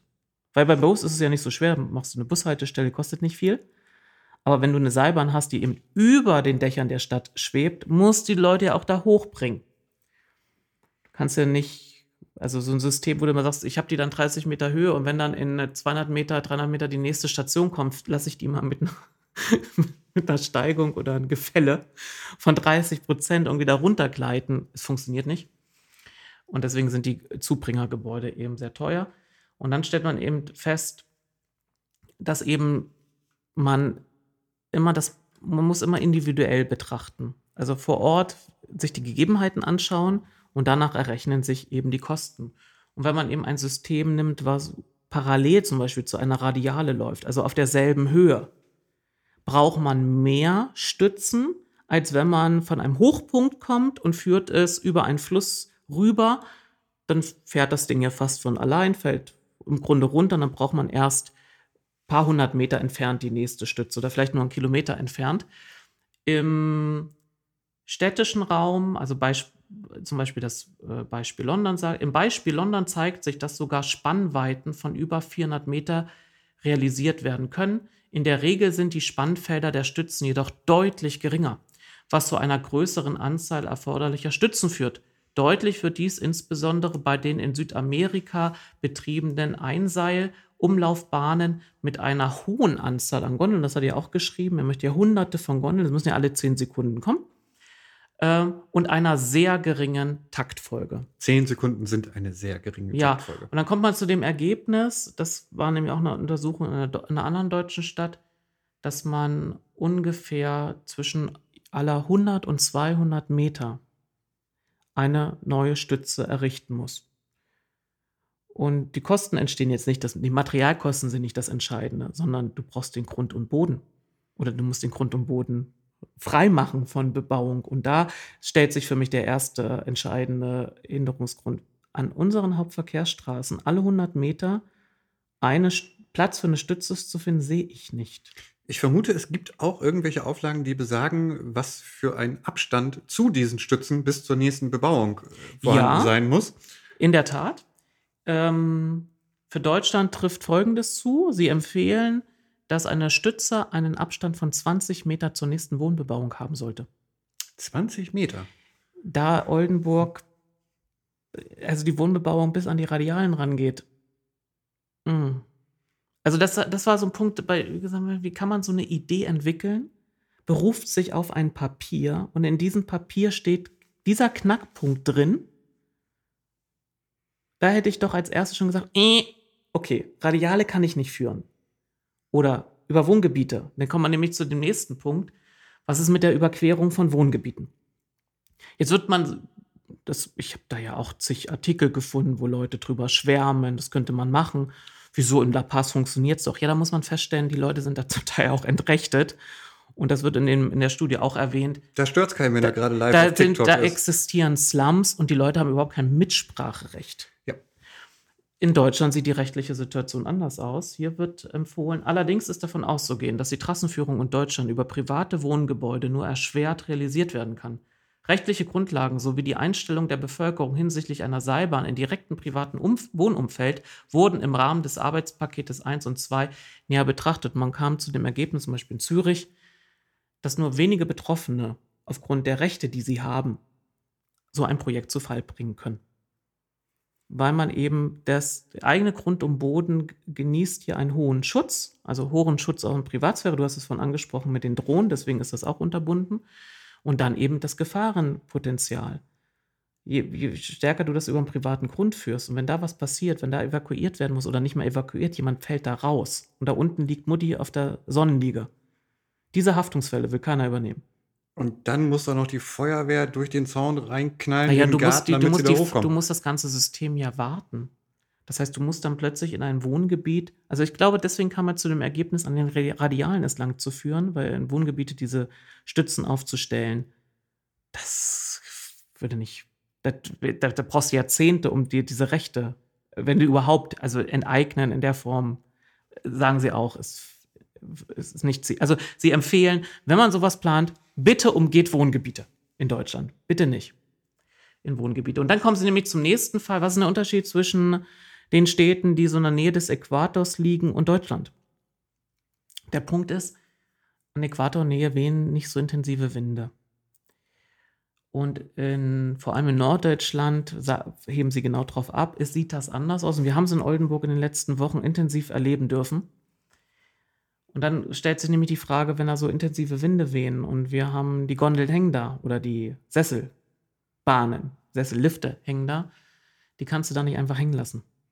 Die entwickeln nämlich, zum einen sind sie ein Gefahrenpotenzial, das runterfallen könnte, zum anderen entwickeln sie dann in der Tat Lärm, wenn sie da bei Stürmen hin und her schaukeln. Sie können im Grunde das ganze System auch zu Fall bringen, die Bewegungen, die da entstehen. Das heißt, man hätte auch zwischendurch immer wieder Betriebseinschränkungen und man müsste vielleicht gucken, dass man einfach nachts diese ganzen Gondeln auskoppelt und einlagert und morgens wieder einkoppelt. Mhm. Und ich habe das mal mit Andi mal ausgerechnet, was das bedeuten würde für Oldenburg. Wir kämen hier auf einen vierstelligen ähm, Wert von Gondeln, die man bräuchte, um alle immer diese 10 Sekunden Takt abzudecken. An allen Radialen kamen wir auf 2400 Gondeln ungefähr. Mhm. Und wenn man jetzt annimmt, man ist so geübt, dass man eine Gondel aus dem System aushängt und rausnehmen kann und das Ding ist es weit, also man muss nicht immer anhalten, sondern im Betrieb koppelt man es über eine Seitenspur raus. Man bräuchte vielleicht gleich für einmal Entkopplung 20 Sekunden. Dann braucht man eigentlich Tage, um sie einzukoppeln und wieder auszukoppeln. Und du willst sie auch irgendwo lassen. Das kommt noch hinzu. Genau, lassen und warten. Da hatte ich übrigens gelesen, in Koblenz ist es ja so, da wird die Seilbahn ähm, ab einem Wind von 80 km/h die Stunde, äh, da wird der Betrieb dann eingestellt. Da gab es aber wohl mal den Fall, dass sie das irgendwie, weil der Wind relativ plötzlich und unerwartet kam und dann doch Geschwindigkeiten hatte von äh, über 100 Stundenkilometer, ähm, da haben sie dann festgestellt, ja, das hält das Ding wohl auch aus. Ähm, aber wenn man dann hört, sie hatten nicht die Chance, überhaupt irgendetwas zu tun, wussten auch nicht, ob das gut geht, weil dieser Wind so plötzlich und unangekündigt kam, dann ist das schon, wo du denkst, so Alter, und das äh, dann über bebautem, bewohnten, befahrenem Gebiet ist, ähm, in Koblenz fällt das Ding dann ins Wasser. Kann auch jemanden treffen, ist auch schlimm, ist auch teuer, aber ähm, hm, ist halt noch was anderes. Ja, und auf Seite 8 und auf Seite 46 in der Studie steht nämlich Folgendes zum Thema Fahrtunterbrechung aufgrund von Wind. Zitat, bezogen auf die Systemverfügbarkeit können die Seilbahnen sehr gute Werte aufweisen. In der Regel liegt die Systemverfügbarkeit in den Fallbeispielen, also wir waren jetzt bei den internationalen, mit verkehrlicher Relevanz deutlich über 99 Prozent, wobei witterungsbedingte Betriebsunterbrechungen häufiger vorkommen als technische Unterbrechungen. Eine hohe Systemverfügbarkeit ist für Seilbahnen im ÖPNV wie für alle anderen ÖPNV-Verkehrssysteme von großer Bedeutung, da die Zuverlässigkeit ein wichtiger Faktor für die Akzeptanz öffentlicher Verkehrsmittel ist. In den untersuchten Beispielen kommen vor allem kuppelbare Einseil-Umlaufbahnen zum Einsatz, die im Vergleich zu Dreiseil- oder Pendelbahn nur bei geringeren Windgeschwindigkeiten betrieben werden können. Wie die Darstellung der mittleren Windgeschwindigkeiten in Abbildung 5 verdeutlicht ist, äh, verdeutlicht, ist vor allem in den nahe am Äquator gelegenen südamerikanischen Fallbeispielen mit durchschnittlich geringeren Windgeschwindigkeiten zu rechnen, als sie in Deutschland der Fall sind. Hier wird der Betrieb wetterbedingt nur selten und in der Regel nur für, eine Kur für einen kurzen Zeitraum unterbrochen. Also hier heißt dann Südamerika. Also wenn man hier sagt, im norddeutschen Raum, ja, diese Pater, also wie ein Paternoster betriebene Sesselbahn, Heidewitzka, sage ich da. Das, ähm, so, und dann kann man ja sagen, okay, dann tauscht man doch die Sesselbahn aus gegen ein Pendelsystem mit großen Gondeln, wo so 25 Leute reinpassen. Dann hat man aber den Punkt, dass man nicht mehr so viele in der Geschwindigkeit transportieren kann. Und was ganz wichtig ist, ist eben in Deutschland, wenn man plant, es muss bezahlt werden, es muss einen positiven oder einen Kosten-Nutzen-Faktor haben von plus eins. Da kommen wir nachher nochmal näher rein. Und das hast du, wenn du weniger Leute drüber schickst, nicht. Es sei denn, du hast halt, wie wir das im Beispiel haben, und du hast vorhin genannt, einfach hohe Einzelticketpreise. Aber es soll ja im Grunde ein, andere, ein, ein ÖPNV-System sein, was viele nutzen. Da darfst du eigentlich diese hohen Kosten nicht haben. Das heißt, Kommunen oder Land oder Bund müssten den Betrieb unterstützen. Aber der ist sehr teuer und andere Systeme sind eben günstiger. Und dann gibt es eben noch die Herausforderung, eine weitere Herausforderung, die vierte Herausforderung, und das betrifft vor allem Deutschland. Das ist nämlich die Konkurrenz zum bestehenden ÖPNV. Und da wird auf Seite 47 gesagt, insbesondere auf nachfragestarken Relationen. Also es sind bei uns jetzt die Hauptverkehrsstraßen. Auf nachfragestarken Relationen besteht jedoch meist bereits ein adäquates Angebot. Da Parallelverkehre zu vermeiden sind, ist nicht von einem Einsatz urbaner Seilbahn auf diesen Relationen auszugehen. So, wie ist die Situation generell in Deutschland? Man hat festgestellt, es gibt über, aktuell über 100 Projektideen Bisher wurde keine einzige realisiert. Die am nächsten dran ist, ist, glaube ich, Bonn. Mhm. Die meisten Ideen stammen aus den Jahren 2019, 20 und später. Ein Großteil ist, da zitiere ich, sind nur sehr vage Ideen einzelner KommunalpolitikerInnen oder Diskussionen in der Presse. Und so pflanzt es sich vor, die kann auch den Journalismus verstehen. Man sieht, da hat in einer anderen Zeitung das Thema gehen und sagt sich, oh, ich muss auch demnächst mal wieder einen Artikel abliefern ähm, schreibe ich auch mal, Mensch, wie wäre das denn oder hier oder da. Und so reproduziert sich das und man hat das Gefühl, überall, also dann kommt dieser Fehlschluss, nur weil es viel diskutiert wird, wäre es gut. Nein, es wird einfach nur viel diskutiert. 24 Projekte von denen wurden bereits verworfen und bei 22 Projekten werden Machbarkeitsstudien durchgeführt. Es gibt einige, bei denen Machbarkeitsstudien bereits abgeschlossen sind. Bei den Verworfenen ist vielleicht auch, ich weiß es nicht, ähm, Bremen dabei, weil Bremen hatte ja. diesen Plan ja auch mal. Ja. Ähm, auch da wurde das ja aufgrund der nicht machbaren Finanzierung ähm, oder nicht sicherstellbaren Finanzierung dann wieder verworfen. Gut, jetzt versucht Ratsherr Wenzel damit zu punkten, dass er sagt, der Bund fördert 75 Prozent. Da kommen wir am Ende dazu, mhm. was das bedeuten würde. Was krieg, würde dann vielleicht Oldenburg kriegen? Mhm. Also bei Bonn haben wir die Situation, da haben wir den Venusberg hm. und da liegt ein, was ist ein, ein Uni. Standort. Soll ich, äh, ja? wollen wir, wollen wir Quartett genau, spielen? Ich gerne, hab, ich habe hier das, so das hast du ja, genau. Vielleicht, falls das jemand nebenbei mal recherchieren möchte für mich weil, oder uns, ich kann es gerade nicht, weil ich muss gerade einen Podcast machen. Gibt es da nicht so ein Seilbahnquartett? Ich finde das, glaube ich, ganz cool. Oh, so hatte, Länge und als, Leistung. Als Schüler hatte ich alles Out Rennwagen, Züge, Flugzeuge, Transportschiffe. Die gibt es bestimmt. Bestimmt auch so von 1900 irgendwas, ja. wo noch so alte Fotos. Das wäre ja. ganz cool. Autos ähm, sowieso. So, auf jeden Fall. Ähm, Bonn. Da ist es ja so, da kommt diese Seilbahnidee noch aus dem Verkehrsentwicklungsplan von 2020.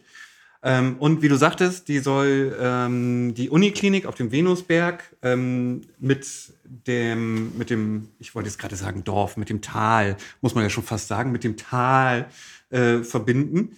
Ähm, da reden wir von einer Überquerung des Rheins. Ähm, das sind eine Strecke, oder das wäre eine Strecke von äh, 4,3 Kilometer. Ähm, die hätte dann fünf Stationen, 34 Stützen, wäre bis zu 50 Meter hoch. Es wäre auch eine Einseil-Umlaufbahn mit zehn Personenkabinen. Da gab es auch mehrere Machbarkeitsstudien zu. Ähm, es gab eine Variante mit 95. Ich glaube, die aktuelle redet nur noch von 51 Kabinen.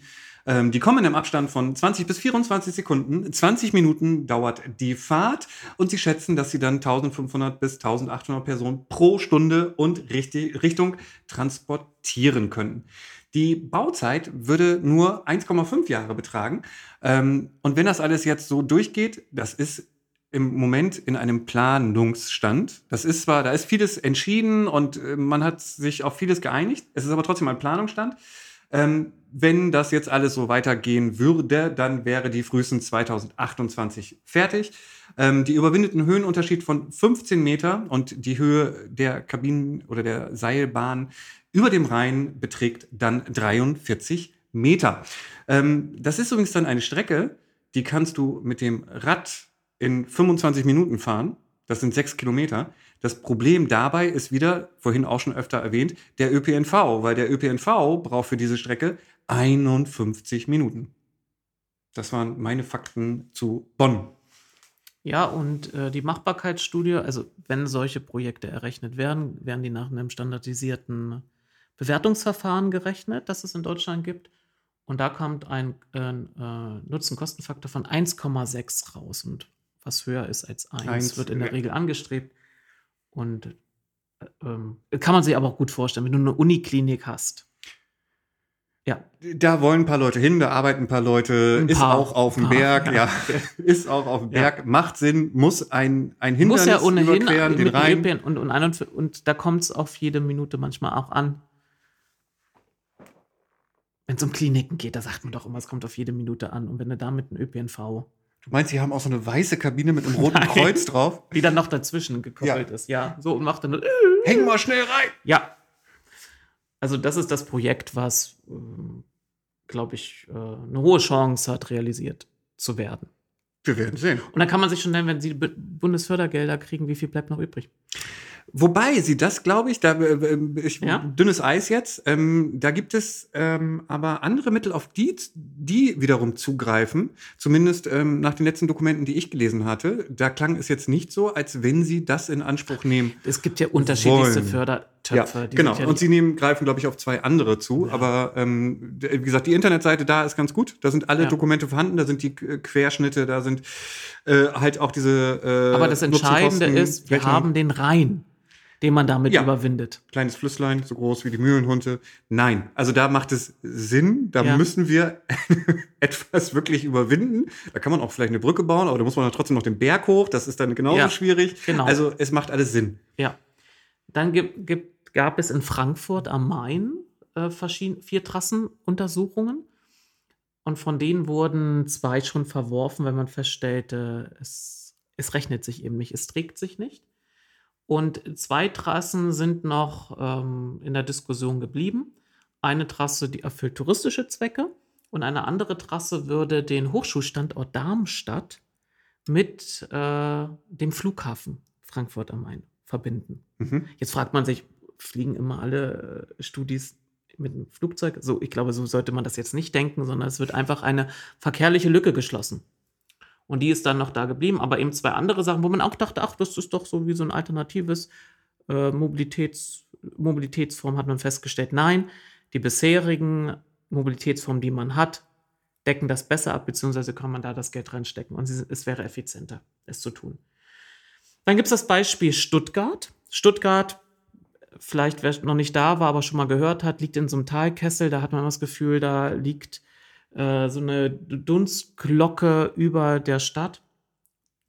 Also die kämpfen da ja schon seit Jahr und Tag mit dem hohen, war ja auch ein Automobilstandort, mit den Problemen dort. Und da hat man auch unterschiedliche Trassen in der Untersuchung gehabt und vertiefte Untersuchungen werden dort vor allem für je, bei jenen Trassen durchgeführt, die eben eine Tangentenbildung haben. Die bisherige Systeme, die es dort gibt, also an ÖPNV, busgestützt oder, äh, glaube ich, ich war da schon jetzt mal überlegen. War das U-Bahn? Was war was? Ich überlege gerade, ob das eine U-Bahn war, mit der ich gefahren bin. In Stuttgart? Nee, ich glaube nicht, ne?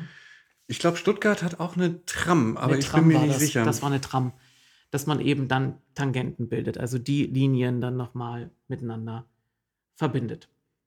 Aber was eben bei denen ganz klar ist, bevor da irgendwas passiert, wird das, soll das eben breit mit der Öffentlichkeit diskutiert werden, weil das haben wir gerade festgestellt. Man muss die Wohnbevölkerung, wenn man da was drüber baut, über, muss man dafür gewinnen. Und das steht noch aus. Aber so eine Prüfung laufen da im Moment.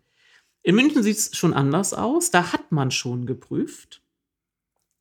Da gab es auch, ähm, also gab es auch mehrere Trassenüberlegungen.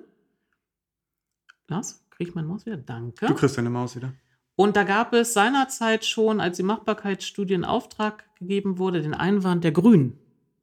Das fand ich deswegen so putzig, dass jetzt genau es die Grünen sind. Die nämlich sagten: Mensch, sind nicht alternative Verkehrsmittel, die wir haben, nämlich die Tram oder Expressbusse, kostengünstiger.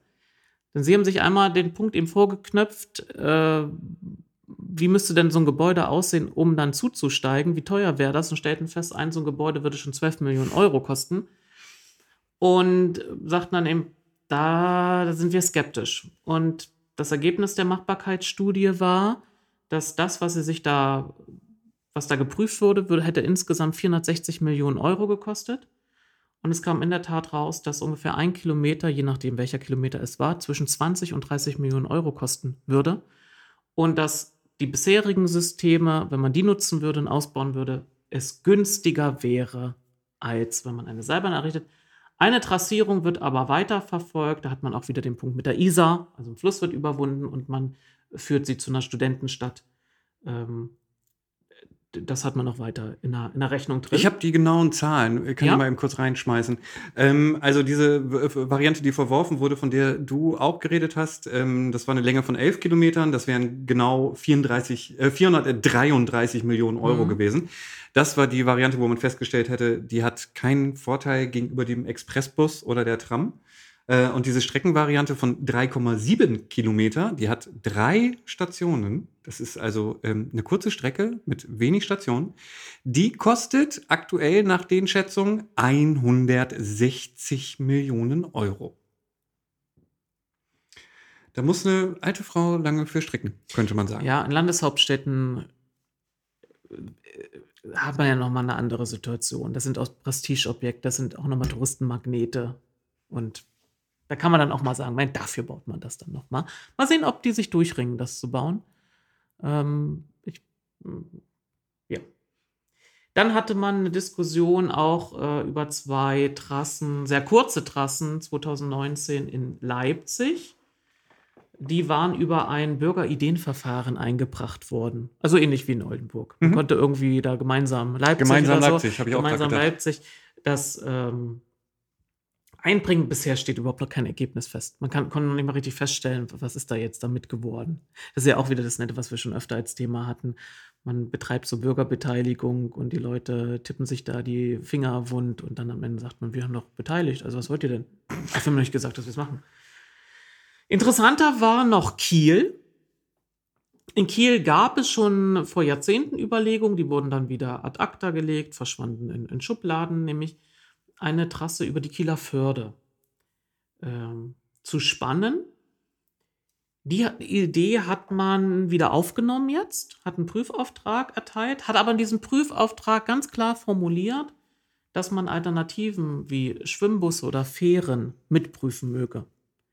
Denn was die Studie eben auch deutlich sagt, ist, man sollte das Thema Seilbahn nicht behandeln wie ein, das ist die Nonplusultra-Idee und man muss auf, sollte das auf Biegen, auf Brechen machen, nur weil man auch eine Seilbahn möchte in der Stadt. Das, davon rät die Studie dringend ab und deswegen ist es ähm, richtig, dass man dann eben Alternativen prüft, weil in dieser Prüfung vielleicht rauskäme, dass die Alternativen dieselbe Funktion erfüllen und günstiger sind. Und dann hat man auch noch eine Trassierung in Untersuchungen über den Nord-Ostsee-Kanal wo man eben auch eine klare Vorgabe gegeben hat, da mit Tram- oder Schnellbussystemen als anderem Konzept mitzuprüfen. Und wenn das genauso viel kostet, dann will man, äh, auf, jeden Fall sollte man dem System dann den Vorrang geben, also den Tram oder den Schnellbussen. Darf ich noch was reinwerfen an, an Städten? Ja. Ähm, ich hätte hier noch äh, Wuppertal 2019. Da ist es so, dass äh, die Busse auf dem Weg zur Uni wohl in der Tat häufig im Stau stehen Ähm, und da gab es eine Bürgerbefragung und 62 Prozent der Bürger haben sich gegen die Seilbahn ausgesprochen. Die wäre da so ungefähr drei Kilometer lang gewesen. Und ähm, die Stadt äh, veröffentlicht da auch ihre, ihre Kosten und sagt, ja, hm, also wir haben jetzt allein für das Gutachten schon 200.000 Euro auf Seiten der Stadtwerke ausgegeben, 340.000 Euro seitens der Stadt und dann haben wir auch noch so, sogar aktuell 250.000 Euro für die Bürgerbefragung auszugeben, ausgegeben, um festzustellen, dass wir das gar nicht wollen. Das war Wuppertal. Ich, auch wenn das viel Geld ist, ich finde es immer, man sollte nicht nur Geld für so etwas in die Hand nehmen, wenn klar ist, dann muss es auch umgesetzt werden oder kommt auch was, sondern manchmal Nein, ist auch so ein Prozess mit diesem Ergebnis, dass man es doch nicht für richtig hat, aus gewissen anderen Gründen. Ähm, auch, ich habe dich auch nicht so verstanden. Ich würde Nee, nur ich, ich mal fand es interessant, mal, Ja. mal eine Zahl für eine Bürgerbefragung alleine schon zu haben. Ähm, wie viel kosten Dass die? man auch mal so eine hohe- Bürgerbefragung mal durchgeführt hat, ne? Für Das- so eine hohen das- Invest. Ich sag mal hier, Fußballstadion, hm, könnte man ja auch mal machen. Ja, Zumindest eine konsultative. Dann kann ich noch eben das vieles von dem, was ich jetzt noch was, also in dieser Studie werden auch Experten, also befragt und dann wird das auch, man kann entweder die Interviews sich durchlesen oder die Zusammenfassung. Ich habe erwähnt, dass man rät, eben in Deutschland 20 Meter zur nächsten Wohnbebauung ähm, Abstand zu haben zwischen Wohnbebauung und Stützen. Dass ein einheitlicher rechtlicher Standard in Deutschland nicht zwingend notwendig ist. Da gibt die Landesgesetzgebung schon viel her. Dass eben Höchstgeschwindigkeiten in unserem Umlaufsystem von 20 Kilometern überschritten werden könnten, aber mit, Zitat, exorbitanten Kostensteigerungen verbunden wären.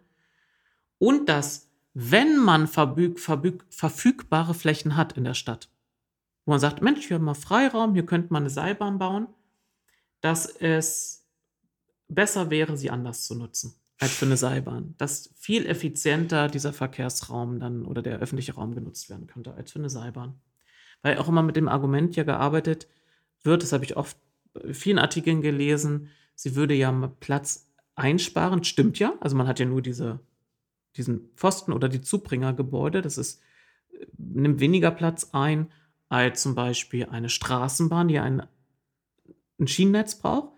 Wo man sagen muss, die läuft ja in der Regel auch auf einer Fahrbahn, die schon genutzt, also ge genutzt wird. Ist ja nicht so, dass man Neues schafft, sondern man teilt sich ja den Verkehrsraum auch so. Es ist ein bisschen schwierig äh, zu vergleichen und man sollte auf jeden Fall nicht zu dem Schluss kommen, nur weil das eine Ebene 1, auf eine Ebene 1 geführt wird, hätte man ja einen neuen Platz gewonnen, sondern der Mensch oder der Mensch hat ja auch ein Wohlbefinden, was nicht erst dann erzeugt wird, dass man sagt, ach, der Verkehr ist ja jetzt nicht mehr auf meiner Ebene, sondern über mir, jetzt ist ja alles tutti. Sondern wir haben ja auch ein ästhetisches Empfinden, wir haben auch ein Sicherheitsempfinden, wenn man dauernd, und allein schon der Punkt, sag mal, sagen wir mal, jeder Hundertste, der da lang fährt, alle zehn Sekunden, sagt sich einmal, ich spuck da jetzt mal raus. ja, oder wirf den Coffee to Fly mal eben. Ja, es runter. muss ja nicht mehr, ich muss ja nicht Ungeschicktheit oder Mordanschlag äh, gleich sein, sondern einfach aber- mal so, ich rotze mal runter. Wie so, so Standard. Weil Ich fragte mich gerade, ähm, höhere Geschwindigkeit Ja. bei einem Umlaufsystem von 20 km/h die Stunde, nur mit exorbitanter Kostensteigerung möglich. Wer möchte denn da mit mehr als 20 km/h durch die Luft brausen über so ein Seilsystem? Also das ist ja schon äh, Freizeitparkvergnügen und da kannst du dann ja in der Tat doppelt für äh, Ich glaube, es war bezahlen. wichtig, dass sie es einmal abgedeckt haben. Wenn die Formulierung drin steht, es wäre nicht möglich, und dann sagt man, natürlich ist das technisch möglich. Wir können auch 60 km/h. Also es ist, Und es hinten in ist, der Kurve es dann- ist technisch möglich, aber eben es ist teuer dann, weil, wie du sagst, es braucht mehr Sicherheit, also es muss mehr abgesichert werden und das verteuert eben alles. Was eben auch wichtig ist laut der Experten, dass diese äh, Ideen in bisherige Masterpläne eingebunden werden müssen. Und jetzt haben wir ja gerade in der Stadt einen Plan, Masterplan da beschlossen. Da war in der ganzen Diskussion ist das nicht, nicht mal ansatzweise betrachtet worden. So, dann habe ich noch ein Zitat, was ich gerne noch vortragen möchte. Das habe ich gerade schon sinngemäß, aber es ist nochmal schön, es auch im Wortlaut zu lesen. Insbesondere der Variantenvergleich ist wichtig, um erklären zu können, dass die Seilbahn nicht gebaut wird, weil sie ein Zitat tolles und neues System ist, Zitat Ende, sondern weil sie vor Ort konkrete Vorteile gegenüber anderen Möglichkeiten bietet. Gemäß der Auffassung einzelner Experten sollte eine Seilbahn daher nicht ausschließlich ein Prestigeobjekt sein. Vielmehr ist essentiell wichtig, dass die Seilbahn sinnvoll und bei entsprechender Nachfrage eingesetzt wird. Hör mal, ich komme nicht auf den Berg. Das ist immer total anstrengend. Das Können wir mal eine, Nachfrage. Seilbahn bauen? Das ist eine Nachfrage. Ja. Hm? Äh, letztlich, das ist auf Seite 72, letztlich geht es um die solide Abwägung von Vor- und Nachteilen mit Alternativen. Dafür die nötigen Grundlagen zu erarbeiten, ist überaus wichtig. Zitat Ende. Und das ist das, was wir jetzt auch gerade ja gemacht haben. Was sind die Alternativen? Also es an den Radialen führen. Also bisher das meiste, was ich jetzt vorgelesen habe, widerspricht dieser konkreten Idee, wie sie jetzt vorgetragen, also von dem Ratsherrn der Grünen formuliert würde. Die Groningers hatte ich hier noch stehen, haben wir schon erwähnt, haben das, äh, haben sie für sich entschieden, nein, die Alternativen sind besser. Und jetzt kommen wir aber noch zu dem Kostenpunkt. Das ist ja, klingt ja verlockend, wenn man sagen kann, der Bund fördert es mit 75 Prozent. Das sind ja Peanuts dann für uns. Ähm, der Bund hat das eingebunden in ähm, das sogenannte Gesetz zur Gemeindeverkehrsfinanzierung, das heißt abgekürzt GVFG. Das sind Bundesfördermittel, die eingesetzt werden, um Nahverkehrsinfrastrukturen zu fördern. Und in der Regel sind das irgendwelche Umgehungsstraßen oder der Ausbau von vorhandenen, also Ausbau bedeutet auch die Sanierung von vorhandenem Straßensystem innerhalb der Städte. Es, es geht nicht nur äh, um Straßen, aber äh, Seilbahnen sind da jetzt eben eingebettet worden. Und Mindestvorgabe ist, dass so ein Seilbahnsystem müsste mindestens 30 Millionen Euro kosten, um überhaupt darauf, äh, um förderfähig zu sein.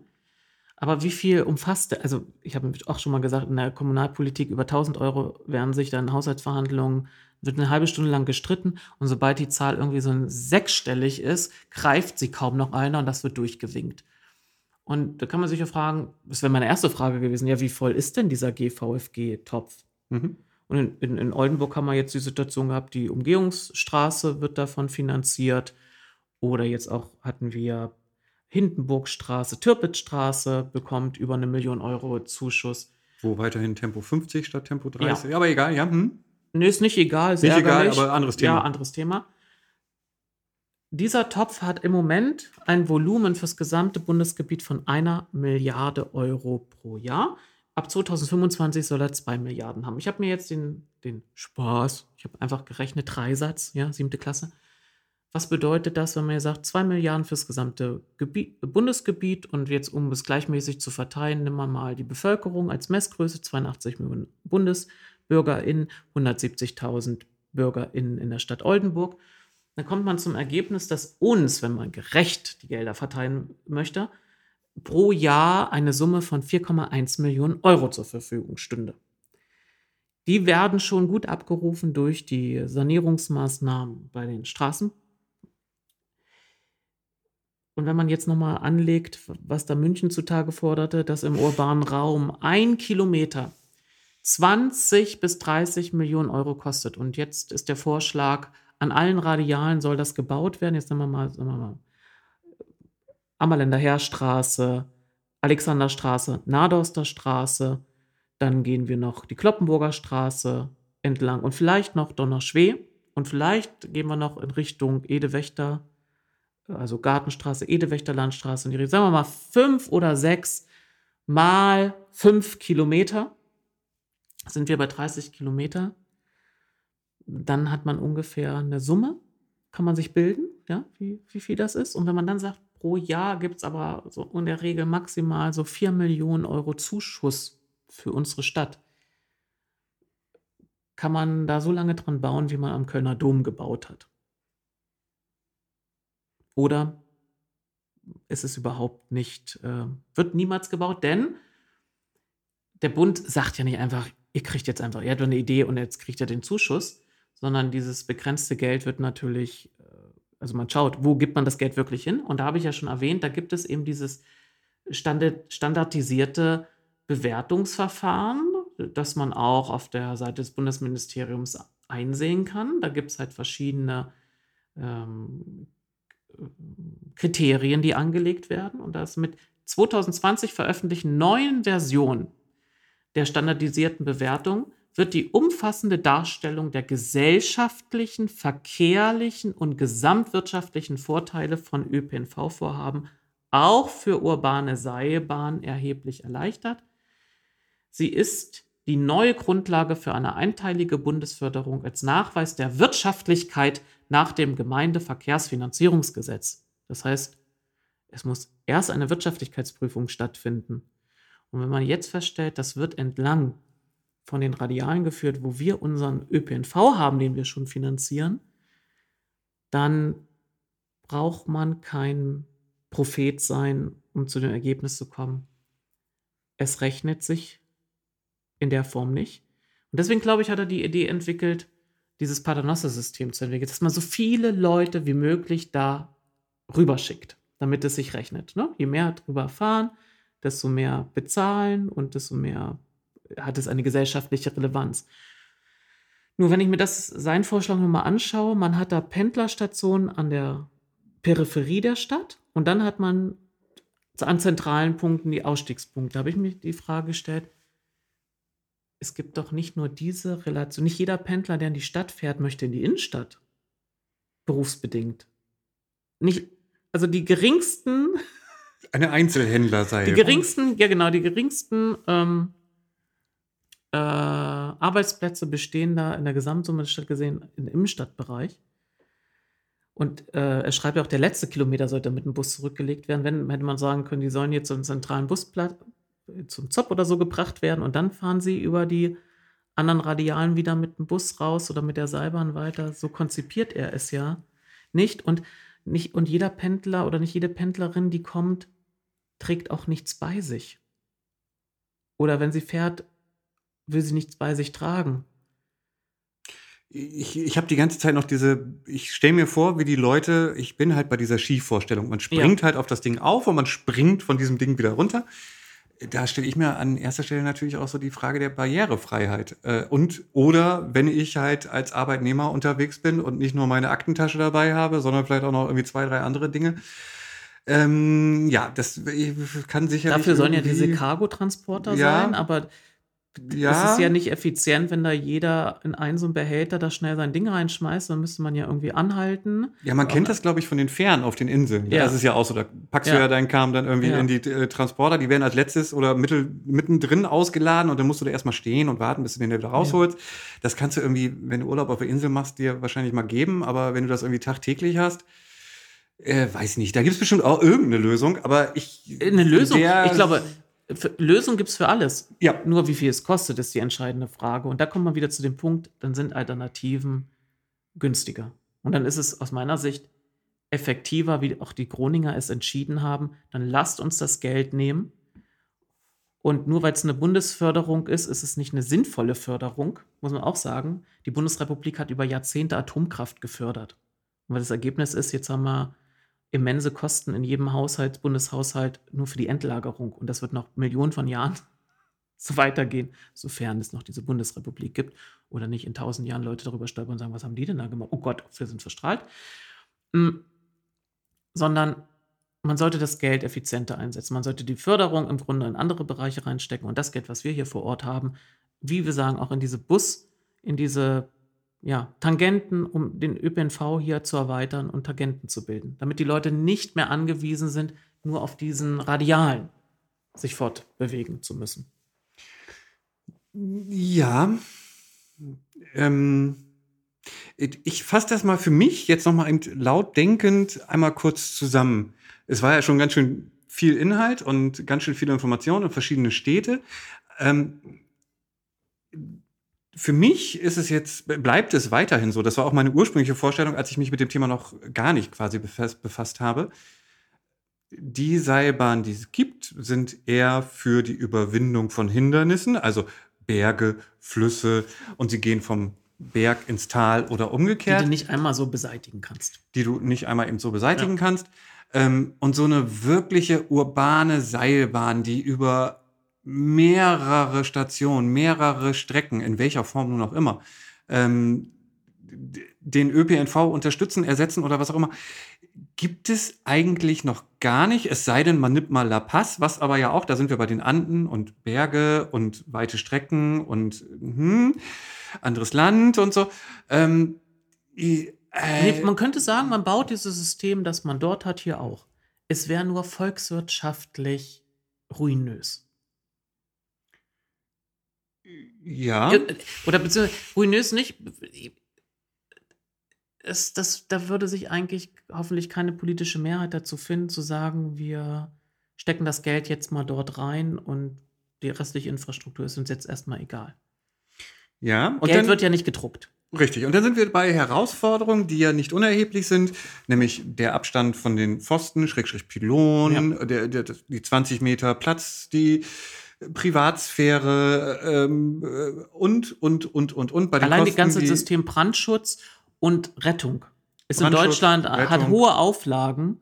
Du musst eigentlich in einem gewissen zeitlichen, kurzen zeitlichen Abstand an jeden Punkt dort kommen können, um da jemanden rauszuholen. Und jetzt mach das mal bei einer Wohnbebauung mit so. hm? Ja, ja. Okay. Und deswegen ist ja seine Idee, an den Radialen das lang zu führen. Aber der, weißt du, die Katze beißt sich bei dieser Idee in den folgendermaßen in den Schwanz. Wenn du in dieser Art Paternoster-System ganz viele Stationen bildest, also du sagst, ich möchte viele Zugangsmöglichkeiten bieten, damit das wirklich ein adäquater anderes äh, System ist, was wie die Le Leute auch zugreifen wie auf den Bus dann hast du viele Stationen und wenn das wie ein Paternoster kommt, hast du an vielen Stationen den Effekt, dass Leute versuchen müssen reinzuspringen, einzusteigen und auszusteigen im laufenden Betrieb. Und wie man das kennt, im laufenden Betrieb kommt es auch mal zu der Situation, dass es nicht so gut funktioniert, dass man es abbremsen muss, abbremsen muss, dass man anhalten muss. Also ist es effizienter, wenn man nur wenige Stationen hat, weil dann kommt es zu weniger, äh, entsteht weniger Reibungsverlust. Wenn du eben wenige Stationen hast, dann hast du aber nicht so viele, die das dann nutzen können. Ja. Weil nicht alle leben in der Innenstadt und nicht alle pendeln von außen in die Innenstadt. Ja. Und wenn, wenn dann die Idee ist, naja, dadurch kriegt man ja die Straßen frei, weil die Leute hängen ja dann alle in der Luft und die fahren ja dann nicht mehr Auto. Und dann können wir den Straßenraum unten umbauen und Fahrrad, Radschnellwege schaffen und Busspuren. Dann muss man sich doch die Frage dann stellen, warum sollen denn jetzt die Leute wieder aus der Seilbahn nach unten wechseln? Ja, das auch. Also ich bin gedanklich noch bei, ob ich lieber, wenn es eine Störung gibt, äh, 20 Minuten, 30 Meter in der Luft Ja, hänge, ja. Ähm, oder ob ich dann lieber im Bus im Stau stehe, der zur Not nochmal einfach die Tür aufmachen kann, wenn ich mal Pipi muss und dann bin ich da raus. Ähm, äh, da bin ich gerade noch und dann natürlich noch diese Streckenführung und mit, äh, wenn wir das wirklich für, für äh, Arbeitnehmer ähm, und Arbeitnehmerinnen nutzen möchten, ähm, die dann erst noch in die Richtung, dann auch wieder zurück und das letzte Stückchen, weil hä, mit dem Bus wieder, das ist, ich sehe da für mich jetzt auch gerade noch, also nicht nur für mich, sondern ich sehe da jetzt gerade kein, gar keinen Vorteil bei, außer einen touristischen. Deswegen nochmal wieder zurück zu meiner ursprünglichen Frage. Ich könnte das alles verstehen, wenn solche Vorschläge von ähm, Innenstadtmanagement kommen, die sagen, oh Mensch, die Innenstädte sind leer, wir brauchen mal irgendwie wieder was und ähm, Das was Leute da? anlockt. Hm. Ja, da, ach, äh, Seilbahn. Ja. Sieht cool aus. Ähm, da würde ich verstehen, wenn das CMO oder sonst wer solche Machen wir mal Vorschläge eben vom macht. Ikea-Parkplatz. Könnte ja. Würde ich vollkommen verstehen. Das würde ich, das Ja. ist so ein Ding, das kommt von der CDU oder das kommt Ja. vielleicht auch von der FDP. Ich weiß es nicht oder halt vom CMO. Aber äh, ansonsten äh, sehe ich da, nachdem wir jetzt ja nun auch da nun doch ausführlicher drüber gesprochen haben, äh, kein Vorteil. Ja, mich verwundert es auch, dass es von Grünen, also aus meiner Partei kommt, so ein Vorschlag, weil ja unsere Maxime ist es ja, den bisherigen Verkehrsraum neu zu verteilen das, da, und dadurch auch die Leute dazu zu bringen, weniger mit dem eigenen Auto fahren bzw. fahren zu müssen. Die Alternative, also ich, ich sehe das jetzt hier nicht als Alternative, sondern es wir machen, wir bringen jetzt die, wir hängen jetzt die, die, den Schwächsten, sagen wir es ja indirekt ein zu Fuß gehender, den hängen wir nach oben, damit die unten, die sagen, Bequemlichkeit siegt, mit dem Auto fahren und überlassen ihm sozusagen die Ebene Null.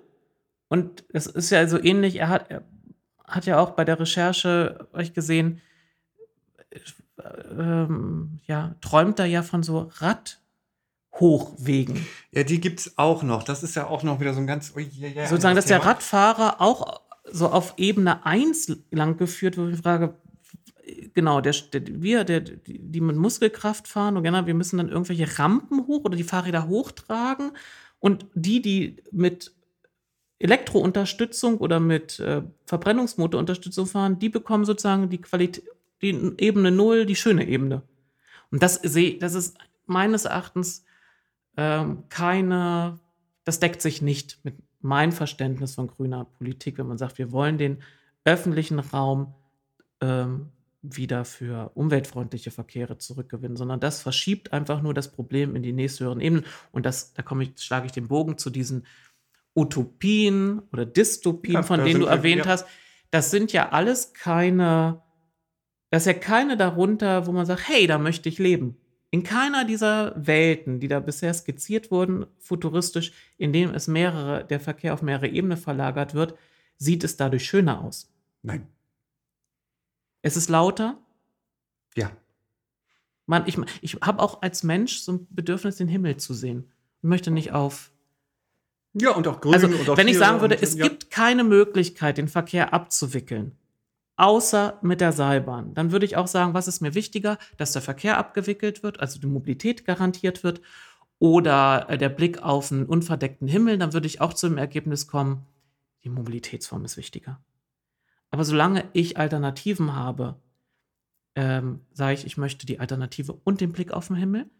Und ich glaube, dieses Thema mit den Seilbahnen wird auch, das habe ich so eingangs schon mal gesagt, in vielen Städten deswegen von einzelnen Leuten vorangetrieben, weil es der bequemere Weg ist. Weil man sich nicht so stark mit den Beharrungskräften, die es nun mal gibt in der Gesellschaft, auseinandersetzen und reiben muss. Und wir haben ja von der Ratssitzung von der letzten berichtet, da haben wir ja auch feststellen können, er trug ja auch vor, dass die Umsetzung des Mobilitätsplans noch ewig dauern wird. Und ich glaube, das ist jetzt so ein Versuch, warum dauert es ewig? Also es muss nicht ewig dauern sondern man hat eben Verteilungskämpfe zu führen und man hat die Leute zu überzeugen. Und je besser man sie durch gute Arbeit überzeugt, desto weniger Verteilungskämpfe und Debatten hat man dann zu führen. Und, da sollte man seine Energie reinstecken, als jetzt in die nächste, in den nächsten also das erinnert mich auch so ein bisschen an den Anfang des 20. Jahrhunderts. Vielleicht erinnerst du dich, oder von der Idee nicht, weil du so alt bist, sondern weil du davon schon mal gelesen hast da war ja auch mal diese, diese Fiktion, man könnte am Übergang zwischen Atlantik und Mittelmeer so einen großen Staudamm bauen, der dann Energie erzeugen würde für ganz Europa. Und dann würde man das Mittelmeer auch so ein bisschen trockenlegen. Hast du noch nie gehört von der Idee? Nein. Das, da ist jemand mit der Idee hausieren gegangen und hat wirklich nach. Hieß der Jules Verne? Nein. Lies dich mal schlau. Da, da gab es auch genug die sagten, hey, das ist ja, Mensch, äh, und dann könnte man, weißt du, dann würde ja der Meeresspiegel im Mittelmeer sinken, man könnte noch mehr Häfen, also andere Häfen errichten, Hafenstädte, das könnte man auch ausbauen. Also hat man schöne Idee entwickelt, wie man diesen Eingriff in den Naturraum rechtfertigen könnte.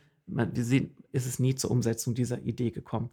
Ähnliches ist ja mit, wir pflastern jetzt mal die Sahara dicht mit Solarpanelen Klingt auch jetzt, wenn man nur so oberflächlich drüber denkt, so, wieso, da scheint doch die Sonne und da gibt es den Strom und dann holen wir den uns hierher.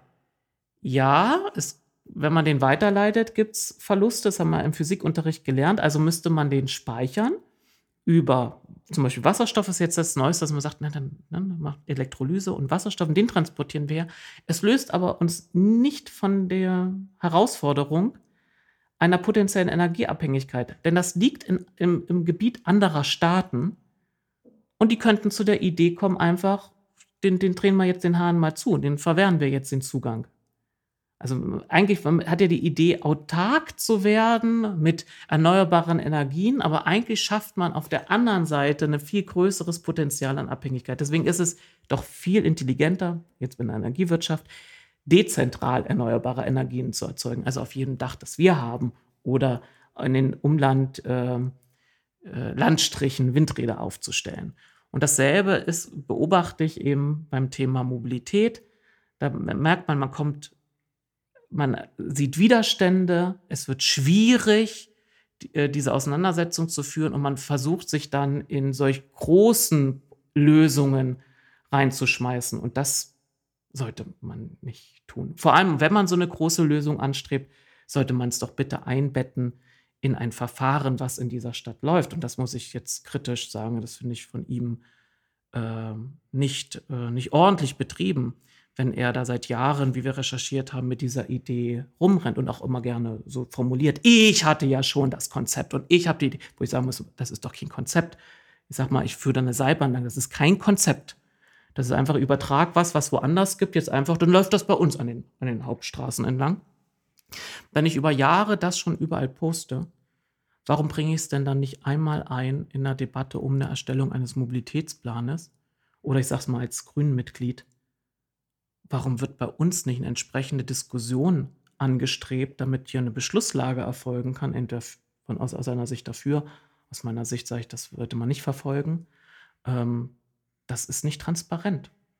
Ja, da stellt sich natürlich die Frage, ähm, hat man zu spät erkannt, dass der Mobilitätsplan doch nicht der Heilsbringer ist? Ähm, oder wo kommt das her? Klar. Da liegt der Hase im Pfeffer.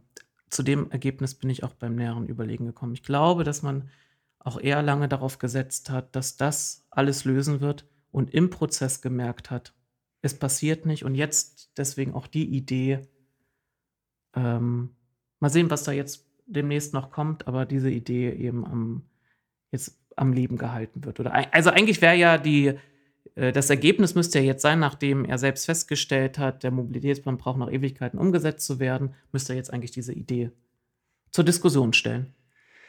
Ja, ich ähm, nochmal meine persönliche Meinung, weil ich, ich gucke die ganze Zeit hier bei dir aus dem Fenster und denke so, hm, wie würde das denn jetzt eigentlich aussehen, wenn da jetzt plötzlich so inzwischen schon, während wir diese Podcast-Folge aufnehmen, 100 Leute ähm, mit der Seilbahn vorbeigeeiert wären und uns zugewunken hätten und Videos gemacht hätten und ich weiß nicht was. Und wie würde es mir denn gehen, wenn ich zum Beispiel die, das mache ich übrigens selten, aber ich nehme das mal als Beispiel, die nah aus der Straße hochlaufe und ich wüsste, darüber läuft eine Seilbahn. Ich, also ich bin jemand, der, der bei den Schlosshöfen gibt es dieses Szenario mit den, mit den Rolltreppen. Da fährt man die Rolltreppe runter zum Supermarkt und dann hast du diese Etagen, hm. wo oben dann immer Leute stehen, die da irgendwie. So rüber. Die gucken dann immer so rüber und, und machen nichts. Und du denkst immer, warum steht der da eigentlich? Wartet der auf seine Frau, die da gerade bei dem anderen, die da Schuhe kauft oder so? Oder will der gleich einfach mal, weil der so das Alter hat und vielleicht noch so so kecke Sachen macht, einfach mal runterrotzen. Und dann bin ich jemand, der dann immer, wenn ich die Rolltreppe runterfahre, da auch hochguckt. So, und ich stelle mir das vor, wie ich mich dann verhalten würde, wenn ich wüsste, über mir läuft die ganze Zeit, weil ich diese Radiale da halt irgendwie runterlaufen muss oder mit dem Fahrrad fahren muss, läuft eine Seilbahn und die ist halb offen und ich käme aus dem Hochgucken, glaube ich, nicht mehr raus. Also ich glaube, ich. man würde irgendwann abstumpfen, aber also ich glaube, das ist, ist für mich jetzt keine Entscheidung. Aber es stört doch. Also mich stört alles, was sich, alles, was es über ist für die, mir für die Wahrnehmung ist es äh, genau. Eine da denke ich, da kommt ein Vogel und fliegt mir ins Auge, weil ich, weil gerade ich weiß, was passiert. Oder da fliegt gerade ein Fußball, den kriege ich gleich den Kopf. Deswegen ist alles, was über mir stattfindet, so in meiner Wahrnehmung immer in Anführungsstrichen gefährlich. Über die Sachen, die unter mir stattfinden, stolper ich einfach, die sehe ich vielleicht nicht. Aber alles, was so durch die Luft fliegt, das, das irritiert mich immer. Da, da, da komme ich nicht drauf klar, ja. aber das habe ich nicht gelernt. Da bin ich nicht mit ja, groß sag geworden. Mal, was, was, was sagt erstmal der Storch dazu? Oder die Amsel, die da. Das weiß ich auch nicht. Müssen da so Vogelaufkleber auf den Gondeln sein? Oder treffen die die eh nicht, weil die sich mit 20 km/h oder 60 in, in, bewegen? In Lissabon oder? haben sie die, äh, die Stützen ähm, angemalt, also damit die so im Hintergrund so verschwinden. Also dann weiter unten blau und dann weiß damit man sie dann nicht so. Da habe ich letztens so, so, eine Malerei gesehen, da hat jemand auf so eine, ähm, so eine Bahntrasse einen Tunnel gemalt. Und dann ist da wirklich, ich weiß, das war wahrscheinlich irgendwie so ein Mime, da ist einfach dann wirklich ein Auto gegengefahren, weil er dachte, da wäre wirklich ein Tunnel. So, ich weiß nicht, ob das so eine gute Idee ist. Ja. Oha. Ich glaube, wir haben uns intensiv jetzt damit beschäftigt. Ich komme jetzt nochmal, ich, ich schlage den Bogen ganz am Anfang, ihr habt es schon vergessen. Mut. Ja, ich sollte dich an was erinnern. Ich weiß, es ging um Mut. Wer keinen Mut ah, hat, ja. sollte, sollte irgendwie nach Hause gehen. Das hat man in Groningen ja auch gesagt. Das äh, habe ich auch als Zitat noch irgendwo gefunden, habe ich jetzt gerade nicht hier parat, aber unter dem Motto, äh, man müsste diese Ideen einfach nur umsetzen und man, es fehlt der Mut. Oder es sollte an Mut nicht fehlen, diese ja, umzusetzen. Ich beobachte, dass das sein neues Wording ist. Jetzt immer mit dem, mit dem Mut zu kommen. Ähm, und du weißt ja, ich bin ja sehr, ein sehr belesen und verkopfter Mensch. Und Mut ist ja, wie würdest du, wenn du jetzt beschreiben müsstest, was ist, zu welcher Kategorie gehört Mut? Würdest du was sagen? Zu welcher Kategorie? Ja, wenn du so einen Oberbegriff finden müsstest, so. Kann ich gerade. So Habe ich gerade nicht. Mut, Ehrlichkeit. Ein Oberbegriff für Mut. Das wäre so, als wenn du mich jetzt fragen würdest, was ist ein Oberbegriff für Glück? Man könnte doch sagen, es ist eine Tugend. Mut ist eine Tugend. Ist eine okay. Charaktereigenschaft und ja. welche, die man sagt, die sind anzustreben, ja, okay. mhm. würde man Tugenden ja. nennen. Und ich, ich habe mit, mit dir ja darüber schon unterhalten. Ich ähm, weiß ja, ich habe ja so ein Hörbuch-Abo. Das weiß ich ehrlich gesagt nicht. Doch, aber ja. okay, du weißt es nicht mehr. Ich habe ein Hörbuch-Abo und höre da im Moment nochmal alle ähm, platonischen Dialoge. Also Platon, der berühmte antike Philosoph, äh, Lehrer des Aristoteles und Schüler des Sokrates, hat, hat äh, Dialoge geschrieben, wo mehrere Teilnehmer, unter anderem sein Lehrer Sokrates, der uns selbst keine schriftlichen Quellen hinterlassen hat, über verschiedenste Dinge sich unterhalten. Auf eine sehr humorvolle Art und Weise. Wenn man weiß, sie sind 2500 Jahre alt, denkt man sich, äh, die Menschen hatten auch da schon Humor, kann man auch drüber lachen. Und in diesen Dialogen setzen sie sich, unterhalten sie sich unter anderem darüber, was müsste jemand mitbringen, der, im, der Politiker ist, also ein Staatsmann ist. Ähm, und dann sagt man, okay, er müsste gewisse Tugenden haben. Und dann stellt man sich auch die Frage, kann man gewisse Tugenden beibringen? Kann man sie lehren oder fallen sie einem zu? Und dann wird sich auch die Frage gestellt, in welchen, weiß ich, welche Tugenden gibt es überhaupt? Und in welchem Verhältnis stehen die zueinander? Und welche Tugend ist mehr wert als die andere? Welche ist vielleicht die Obertugend, aus der sich vielleicht alles ableiten lässt? Um welche ist er zu vernachlässigen? Und da kommt man, kommen Sie auch ähm, auf den Punkt, die Tugend der Tapferkeit, also des Mutes. Und sprechen auch lange drüber über die Tugend ähm, der Weisheit oder die Tugend der Frömmigkeit, das können wir jetzt mal weglassen, ne? so mit Religionsgläubigkeit und so, Gottgläubigkeit. Also sie kommt zu dem Thema, ist nicht Tapferkeit eine richtig gute Tugend? Und kommt zum Ergebnis, nee, eigentlich ist sie es nicht, denn man kann mutig sein in Sachen, die, wenn man es jetzt gesamtgesellschaftlich oder sogar für die Person selbst sieht, völlig unvorteilhaft ist. Also man kann sagen, es ist völlig mutig. Da, man steht da, jetzt sind wir in der Antike, ja, da stehen sich zwei Armeen gegenüber und ich renne da auf 100 Feinde zu. Kann ich sagen, das ist total mutig. Aus der Perspektive, der sagt, ich bin total mutig. Aus einer, einen Schritt weiter weg würden wir sagen, das ist doch nicht mutig, das ist übermütig. Das ist doch tollkühn. Und vielleicht einer anderen Sache sagt einer, hahaha, er ist mutig und raubt da mal der, die Staatskasse aus. Aus seiner Sicht ist es mutig. Aus unserer Sicht würde man sagen, das ist ein Frevel.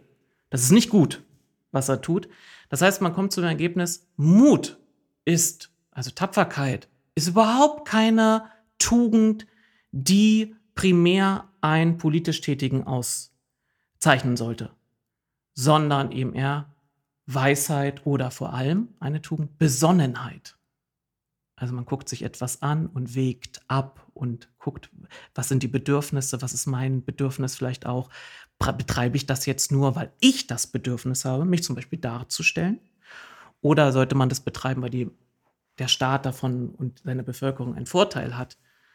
Und deswegen kann ich nur sagen, nee, nicht wer nicht Mut hat, sollte nach Hause gehen in der Kommunalpolitik. Auch die Mutlosen können gerne bleiben. Die können trotzdem gute Gedanken haben. Es bedarf vielleicht äh, Leute oder eines Apparates, der sagt, jetzt setzen wir das mal um. Aber ich glaube, es wäre besser zu sagen, wer keine Besonnenheit hat, sollte nach Hause gehen. Beim Mut fiel mir jetzt, äh, ich will jetzt das nicht noch unnötig in die Länge ziehen, aber das Erste, was mir dazu einfiel, ähm, hättest du mich jetzt gefragt, ähm, war übrigens, ich habe letztens wieder so ein Video gesehen, letzte Generation. Ähm, äh, man sitzt auf der Straße, wird von irgendwelchen Passanten an den Haaren weggezogen und vor einem steht ein LKW, äh, dessen Fahrer schon wirklich sehr aggressiv und aufgebracht ist. Ähm, und man setzt sich dann wieder vor diesen LKW und weiß, dass diese Person, die ihn fährt, so aufgebracht und, und schon nicht mehr unter Selbstkontrolle steht, äh, dass der dann halt auch einfach weiterfährt. So, da habe ich mich dann auch gefragt, okay, ist das jetzt etwas, was ich als Mut und mutig betiteln würde? Oder doch was anderes? Das war das, was ich an, an das, was ich als erstes dachte, als du Mut. Ja, aber ich ich kenne das aus dem politischen Geschäft. Ähm, äh, das funktioniert auch bei mir in der Partei gut. Man muss einfach nur mit irgendwelchen Ideen rennt man einfach nach vorne weg und die Leute, man begeistert damit die Leute. Mensch, der ist ja, oder die ist ja energisch oder die ist mutig. Aber das sollte nicht so das letzte Urteil über etwas hervorrufen, ob jemand da diesen Mut. Also das, das ist für mich etwas, also ich habe nie zu dieser Kategorie gehört, die jetzt den ersten Gedankengang, den ich habe, äußere ich, ja. Und jetzt guck mal, was ich habe dauernd Gedankengänge und da sind auch richtig äh, Sachen dabei, wo ich Mut aufbringen müsste.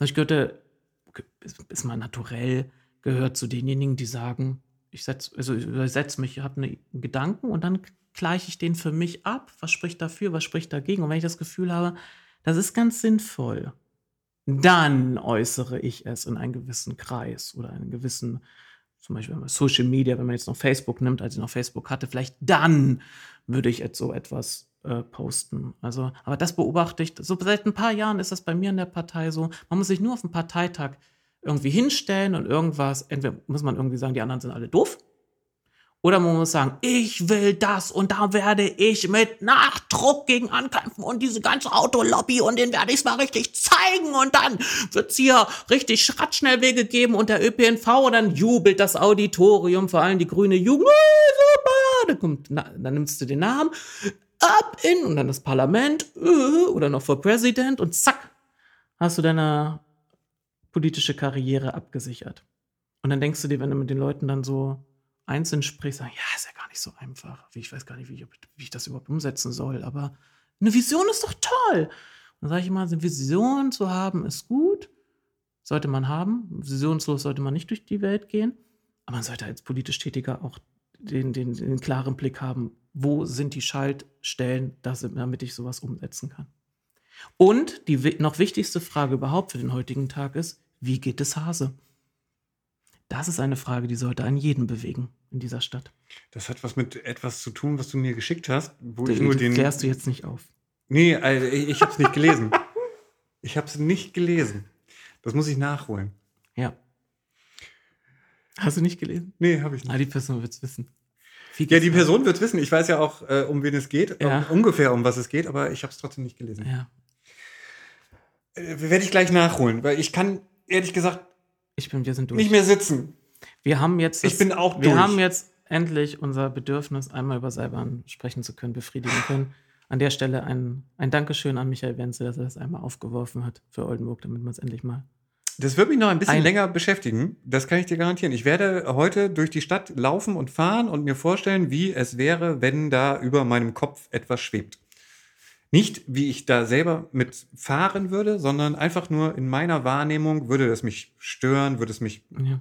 würde es. Es gibt, ne? es gibt auch jetzt, das habe ich jetzt gerade, das habe ich nicht rausgesucht. Es gibt einen englischsprachigen äh, YouTuber, der sich auch so mit solchen, auch solchen Ideen auseinandersetzt und er hat ein herrliches Video dazu angefertigt, also zu Seilbahn, in dem er so auch das so thematisiert, was sind die Vorteile und dann immer so zum Punkt kommt, ja, und dann werden die Gondeln immer größer und dann passen ganz viele Leute rein und die Leute führt man da oben lang. Moment, das, sowas haben wir doch schon, so eine Kabine, wo ganz viele Leute reinpassen. Ach ja, das stimmt, das nennt sich Bus. Ja, das habe ich übrigens gesehen, das kann ich noch eben einwerfen. Ja? Ähm, es gab ich, ich glaube, wir müssen von, nee, ich glaube, wir reden von, es gibt äh, in Aachen ein Projekt, das nennt sich Abbus äh, von der RWTH Aachen. Das ist in der Tat ein, ein Bus, der auf der Straße autonom fährt und da gibt es ein Video zu. Ich habe mich da nicht weiter mit beschäftigt. Ich habe mir nur dieses Video angesehen. Das ist also ein Bus, der wie gesagt autonom fährt und dann kommt er plötzlich an so eine Seilbahnstation und dann löst sich das Fahrwerk von mhm. diesem Bus. Der Buskorpus so rutscht dann ja. in diese Station ähm, und dann wird der Korpus, der Bus Korpus, wie auch immer ja. man das dann nennt, über die Seilbahnstrecke weitergeführt und dieses Fahrwerk parkt dann autonom in dieser Station Aber irgendwo es zeigt ein. sich ja, eine Seilbahn ersetzt nicht, sondern wahrscheinlich ist es dann äh, ein Übergang, um so Lücken zu schließen oder ja. ja, sie visualisieren, äh, visualisieren das auch ein bisschen komisch, weil da gibt's äh, erstmal guckt euch dieses ich werde das auch noch mal irgendwie dazu mhm. packen, weil dieses Video ist ganz lustig, die Autos sehen total komisch aus. Äh, und da haben die Häuser haben auch Fenster bis äh, also quasi ebenerdige Fenster. Ähm, und wenn man sich das anguckt und da so ein bisschen einsteigt und dann denkt, wenn da unten jetzt schon auf der Ebene Leute wohnen, die erst dann so plötzlich also, so, eine, so, ein, so ein Bus ohne Oberteil an sich vorbeifahren haben und das ist alles sehr skurril auf jeden Fall. Naja, und wir müssten dann zukünftig, müsste es auch ein Förderprogramm, wenn das jetzt so kommt, wie, wie er sich das vorstellt, müsste auch ein Förderprogramm geben, nicht nur für Lärmschutzmaßnahmen, also passiven, aktiven, also Lärmschutzwände, Sichtschutz muss es zukünftig auch geben. Sichtschutz muss es geben. Und ich denke gerade, dieses Unterteil von dem Bus, wenn sich das so trennt, muss, kann das nicht automatisch dann gleich die in Rasenflächen mähen? Ich hätte gedacht, dass jetzt der Boden öffnet. Weißt du, dann geht so der Asphalt so, plopp, und dann fährt das so nach unten in so einen Tunnel von Elon Musk und dann wird das unter der Stadt weitergeführt und kommt dort wieder raus, wo der Container wieder. Aber dann könnte man ja gleich den Tunnel nutzen. Insgesamt müsste man das andere nicht bauen. Oder äh, Andi würde jetzt sagen, warum machen wir das System nicht aus Futurama? Die, die Tubes, die gab es ja auch unter Wasser schon. Ja, da, einfach diese Röhren. Wie sagte Andi so, das wäre eigentlich ganz. Ne, hattest du das dann gesagt, als wir mal kurz drüber sprachen? Wir nehmen nicht, die Röhren, aber sie dürfen nicht im 90-Grad-Winkel nach unten führen. Da fällt mir noch eben schnell ein, ein Science Feld ist gut, ein. Feld ist gut. Da fällt man nämlich Da so fällt man dann raus. Äh, und mir fällt dabei noch ein Science Fiction ein, nämlich es gab ein Remake von Total Recall, den ich, ja. habe ich nicht gesehen. Ich habe ihn gesehen. Da, das ist noch nicht lange her. gleich mal aufklären, weil da habe ich durch den Erdkern. Genau, das habe ich so verstanden. Es gibt quasi noch so zwei Kontinente, England und Australien oder so. Richtig. Und die Leute aus Australien müssen in England also arbeiten. Also England ist erst ein, ein Kontinent, aber ja. Ja, ja, in dem, in dem Kontext ist es dann nur noch. Also Großbritannien ist da irgendwie die vorherrschende Macht und Australien ist eigentlich nur die Kolonie und die sind von denen im Grunde abhängig. Und die haben sich dann irgendwie, wenn ich das richtig verstanden habe, dagegen entschieden, die Arbeiter mit dem Flugzeug hin und her zu fliegen, weil das würde zu lange dauern. Die Nein. haben dann so eine Röhre durch den Erdkern geballert, Anti-Gravity, whatever, und dann sitzt man so also vier Minuten hat, da drin. Wir wissen ja, wissen ja die, die Erde hat, einen, hat einen Durchmesser von ungefähr irgendwie 12.000 Kilometer. Und ich habe da auch äh, so sowas, was, so sind meine ersten Gedanken, wenn ich das sehe. Und da fuhren die da in diesen, wie so ein, wie so ein Lift durch den Erdkern durch. Also dann kam auch irgendwann, jetzt nähern wir uns dem Erdkern, dann werden dann nochmal außen nochmal die Sichtfenster geschlossen, weil dann ja zu viel Hitze entwickelt wird. Aber dieser ganze Tunnelbereich war wie so ein Fahrstuhlschacht ausgebaut. Ja, wie viel, woher das ganze Material nehmen? Und dann wird zwischendurch die Gravitation auch umgedreht. Also wenn man den Erdkern passiert mm, hat, das ja. mal wieder in eine andere Richtung. Und ich habe auch gefragt, warum haben sie das gemacht? Und ich glaube, das war am Eingang des Films geschildert. Es gab da im verheerenden Krieg und die anderen Teile der Welt sind nicht mehr bewohnbar, auch glaube ich wegen Gift und sonst was und so. Mhm. Und so habe ich es mir erklärt, die kann man da nicht lang führen. Also per Flugzeug, weil das irgendwelche auch als Hindernis da war. Und dann ist er, also sorry, wenn man das jetzt mal gegeneinander aufwegt, ökonomisch, volkswirtschaftlich, wäre, glaube ich, tausende Jahre oben lang fliegen günstiger, als einmal so ein Tunnel 12.000 Kilometer durch den Erdkern zu bohren. Und so habe ich es mir dann erklärt. Ja, ich frage mich gerade schon, was ist eigentlich, wenn wir jetzt den. Ja, Mars und wie haben sie sich ja? befreit? Wie haben sie sich befreit? Weiß ich nicht.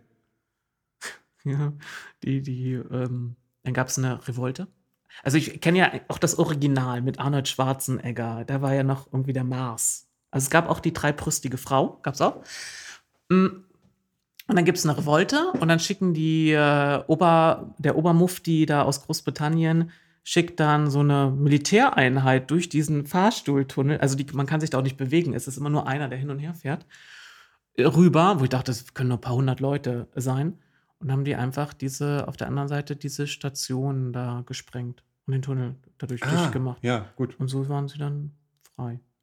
Irgendwie muss der Film ja auch enden. Naja, ist aber ein bisschen, weißt du, wenn das ganze System der Unterjochung davon abhängig ist, dass da ein so, ein, ein so eine Tür offen ist, ist ein bisschen. Hm. Ich frage mich jetzt gerade, das führt definitiv zu weit. Ähm, was ist denn jetzt eigentlich, wenn wir in, weiß ich nicht, 20, 30, 40 Jahren den Mars besiedelt haben, dann inzwischen aber schon wieder so viele Menschen auf dem Mars sind, dass wir auch wieder ein Verkehrsproblem haben? Werden wir da auf dem Mars dann auch Seilbahnen vorschlagen? Ich glaube, da beginnt man ganz anders. Wenn man auf Unterirdisch. Dem, du kennst das doch von, von Städten wie Brasilia oder Canberra, wenn du auf dem Reißbrett nochmal planen darfst, planst du heute, glaube ich, ganz anders. Und ich glaube, in einer Atmosphäre, die noch nicht genug Sauerstoff enthält, wird man ohnehin Kuppeln haben und die sind unterirdisch miteinander dann Wird es da dann Fahrräder geben? Es gibt denn keinen Science-Fiction-Fahrräder, oder? So, ich gucke nochmal auf die Ja, Uhr. okay, aber nein, okay, nein, nein, okay. nein, nein, nein, nein. Ich, ich gehe da jetzt nochmal drauf ein. Aber ich gucke mit, ich schiele mit einem Auge äh, auf die Uhr. Das ist mir auch schon aufgefallen. Auch in Filmen, die eine Dystopie sind, aber gar nicht so weit in der Zukunft liegen, kommt das Element Fahrrad fast nicht vor. Ich sag mal, unsere, eine unserer Lieblingsserien, The Walking Dead. Erinnere dich bitte. Sie, wenn sie da lang gefahren sind, sind sie mit dem Auto gefahren, Sprit, oder ein Pferd, das Immer wurde das von dem ja. da niedergerissen. Und da habe ich mich auch gefragt, als sie dann in Atlanta waren am Anfang, oder über, warum nutzen die, also ja, ich weiß, die fahren viel weniger Fahrrad als wir, aber es gibt auch Fahrräder. Ein Fahrrad ist trotzdem schnell genug, um von Zombies wegzukommen. Erst in einer der späteren Staffeln gibt es dann diese Gemeinschaft, die auf dem, auf der Müllhalde dort lebt. Und die fahren ja zu einem, da verschwören sie sich doch gegen die äh, Savior und dann verbünden die sich, also sie geben vor, dass sie dann mit, mit Alexandria verbündet sind und fahren zu diesem Gefecht, die ganz, diese ganze Gemeinschaft in einer Kolonne nebeneinander und hintereinander, hunderte Leute, 100, 100 sind ungefähr, mit dem Fahrrad. Ich Mit Schrottfahrrädern, die man bei uns aus der Hunde oder aus der Ja. Haaren gezogen hätte, So fahren sie dort. Holland. Und da dachte ich jetzt zum ersten Mal, wahrscheinlich ist irgendwann einem Dramaturgen aufgefallen, ach du Scheiße, wir haben die ganze Zeit vergessen, dass es ja Ich Fahrräder hätte gerade gibt. gedacht, du hast eine Mail geschrieben.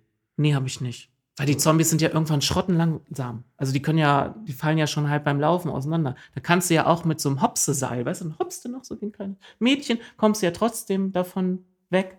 Und dann zum ersten Mal Fahrräder. Aber danach werden wieder Fahrräder überhaupt nicht, ähm, nicht mehr benutzt. Nicht, was ist ein Lastenrad? Da lassen die nachher sich Autos, die keinen Sprit mehr haben, von, von, von, von Pferden ziehen. Aber ein Lastenrad gibt's nicht. Es soll wahrscheinlich immer symbolisieren, dass wir dieser Technologie-Reset und von vorne dass es dann negativ und ist und nicht, dass es eine Befreiung ist und Ja. es vorteilhaft Ja. kann. Aber auf dem Mars, vielleicht solltest du das auch schon mal den Firmen und den Milliardären, die da Ideen haben, mal schreiben. Denkt bitte an Fahrräder. Nennt sie gerne anders. Marsbike Ja, oder Mars, so. Ja, irgendwie so. Und dann, ja. Oh, Wir sind durch. ja, durch, durch. ihr seid durch. jetzt auch durch. Also ihr werdet jetzt bestimmt, äh, Hirn ist gefüllt und ihr könnt jetzt tagelang euch mal diese Idee durch den Kopf gehen lassen. Ich habe hab gar nicht alles erwähnt, was äh, Andi und mir dann so, im, also wenn man sich überlegt, wie es praktisch ablaufen soll, durch den Kopf gegangen ist. Das kann aber jetzt ja allen selbst durch den Kopf Richtig. gehen. Damit kann man sich, Genau. glaube ich, jetzt drei, vier Tage lang beschäftigen, indem man sich vorstellt, A, wie würde ich dieses Ding nutzen? Ja. B, wie würde das aussehen? C, wie könnte das überhaupt funktionieren? D, warum über die der Straße und so weiter und so und was fort. gibt es für Alternativen, die wir schon längst haben, für die man sich einsetzen sollte? Äh, ja. Ja. Fahrradfahren. Ähm, alles klar. In dem Sinne. Schönes Wochenende. Restwochenende. Oh, noch ein Tag ist ja noch dann zusätzlich. Ja. Also, ja. Tschüss. Tschüss.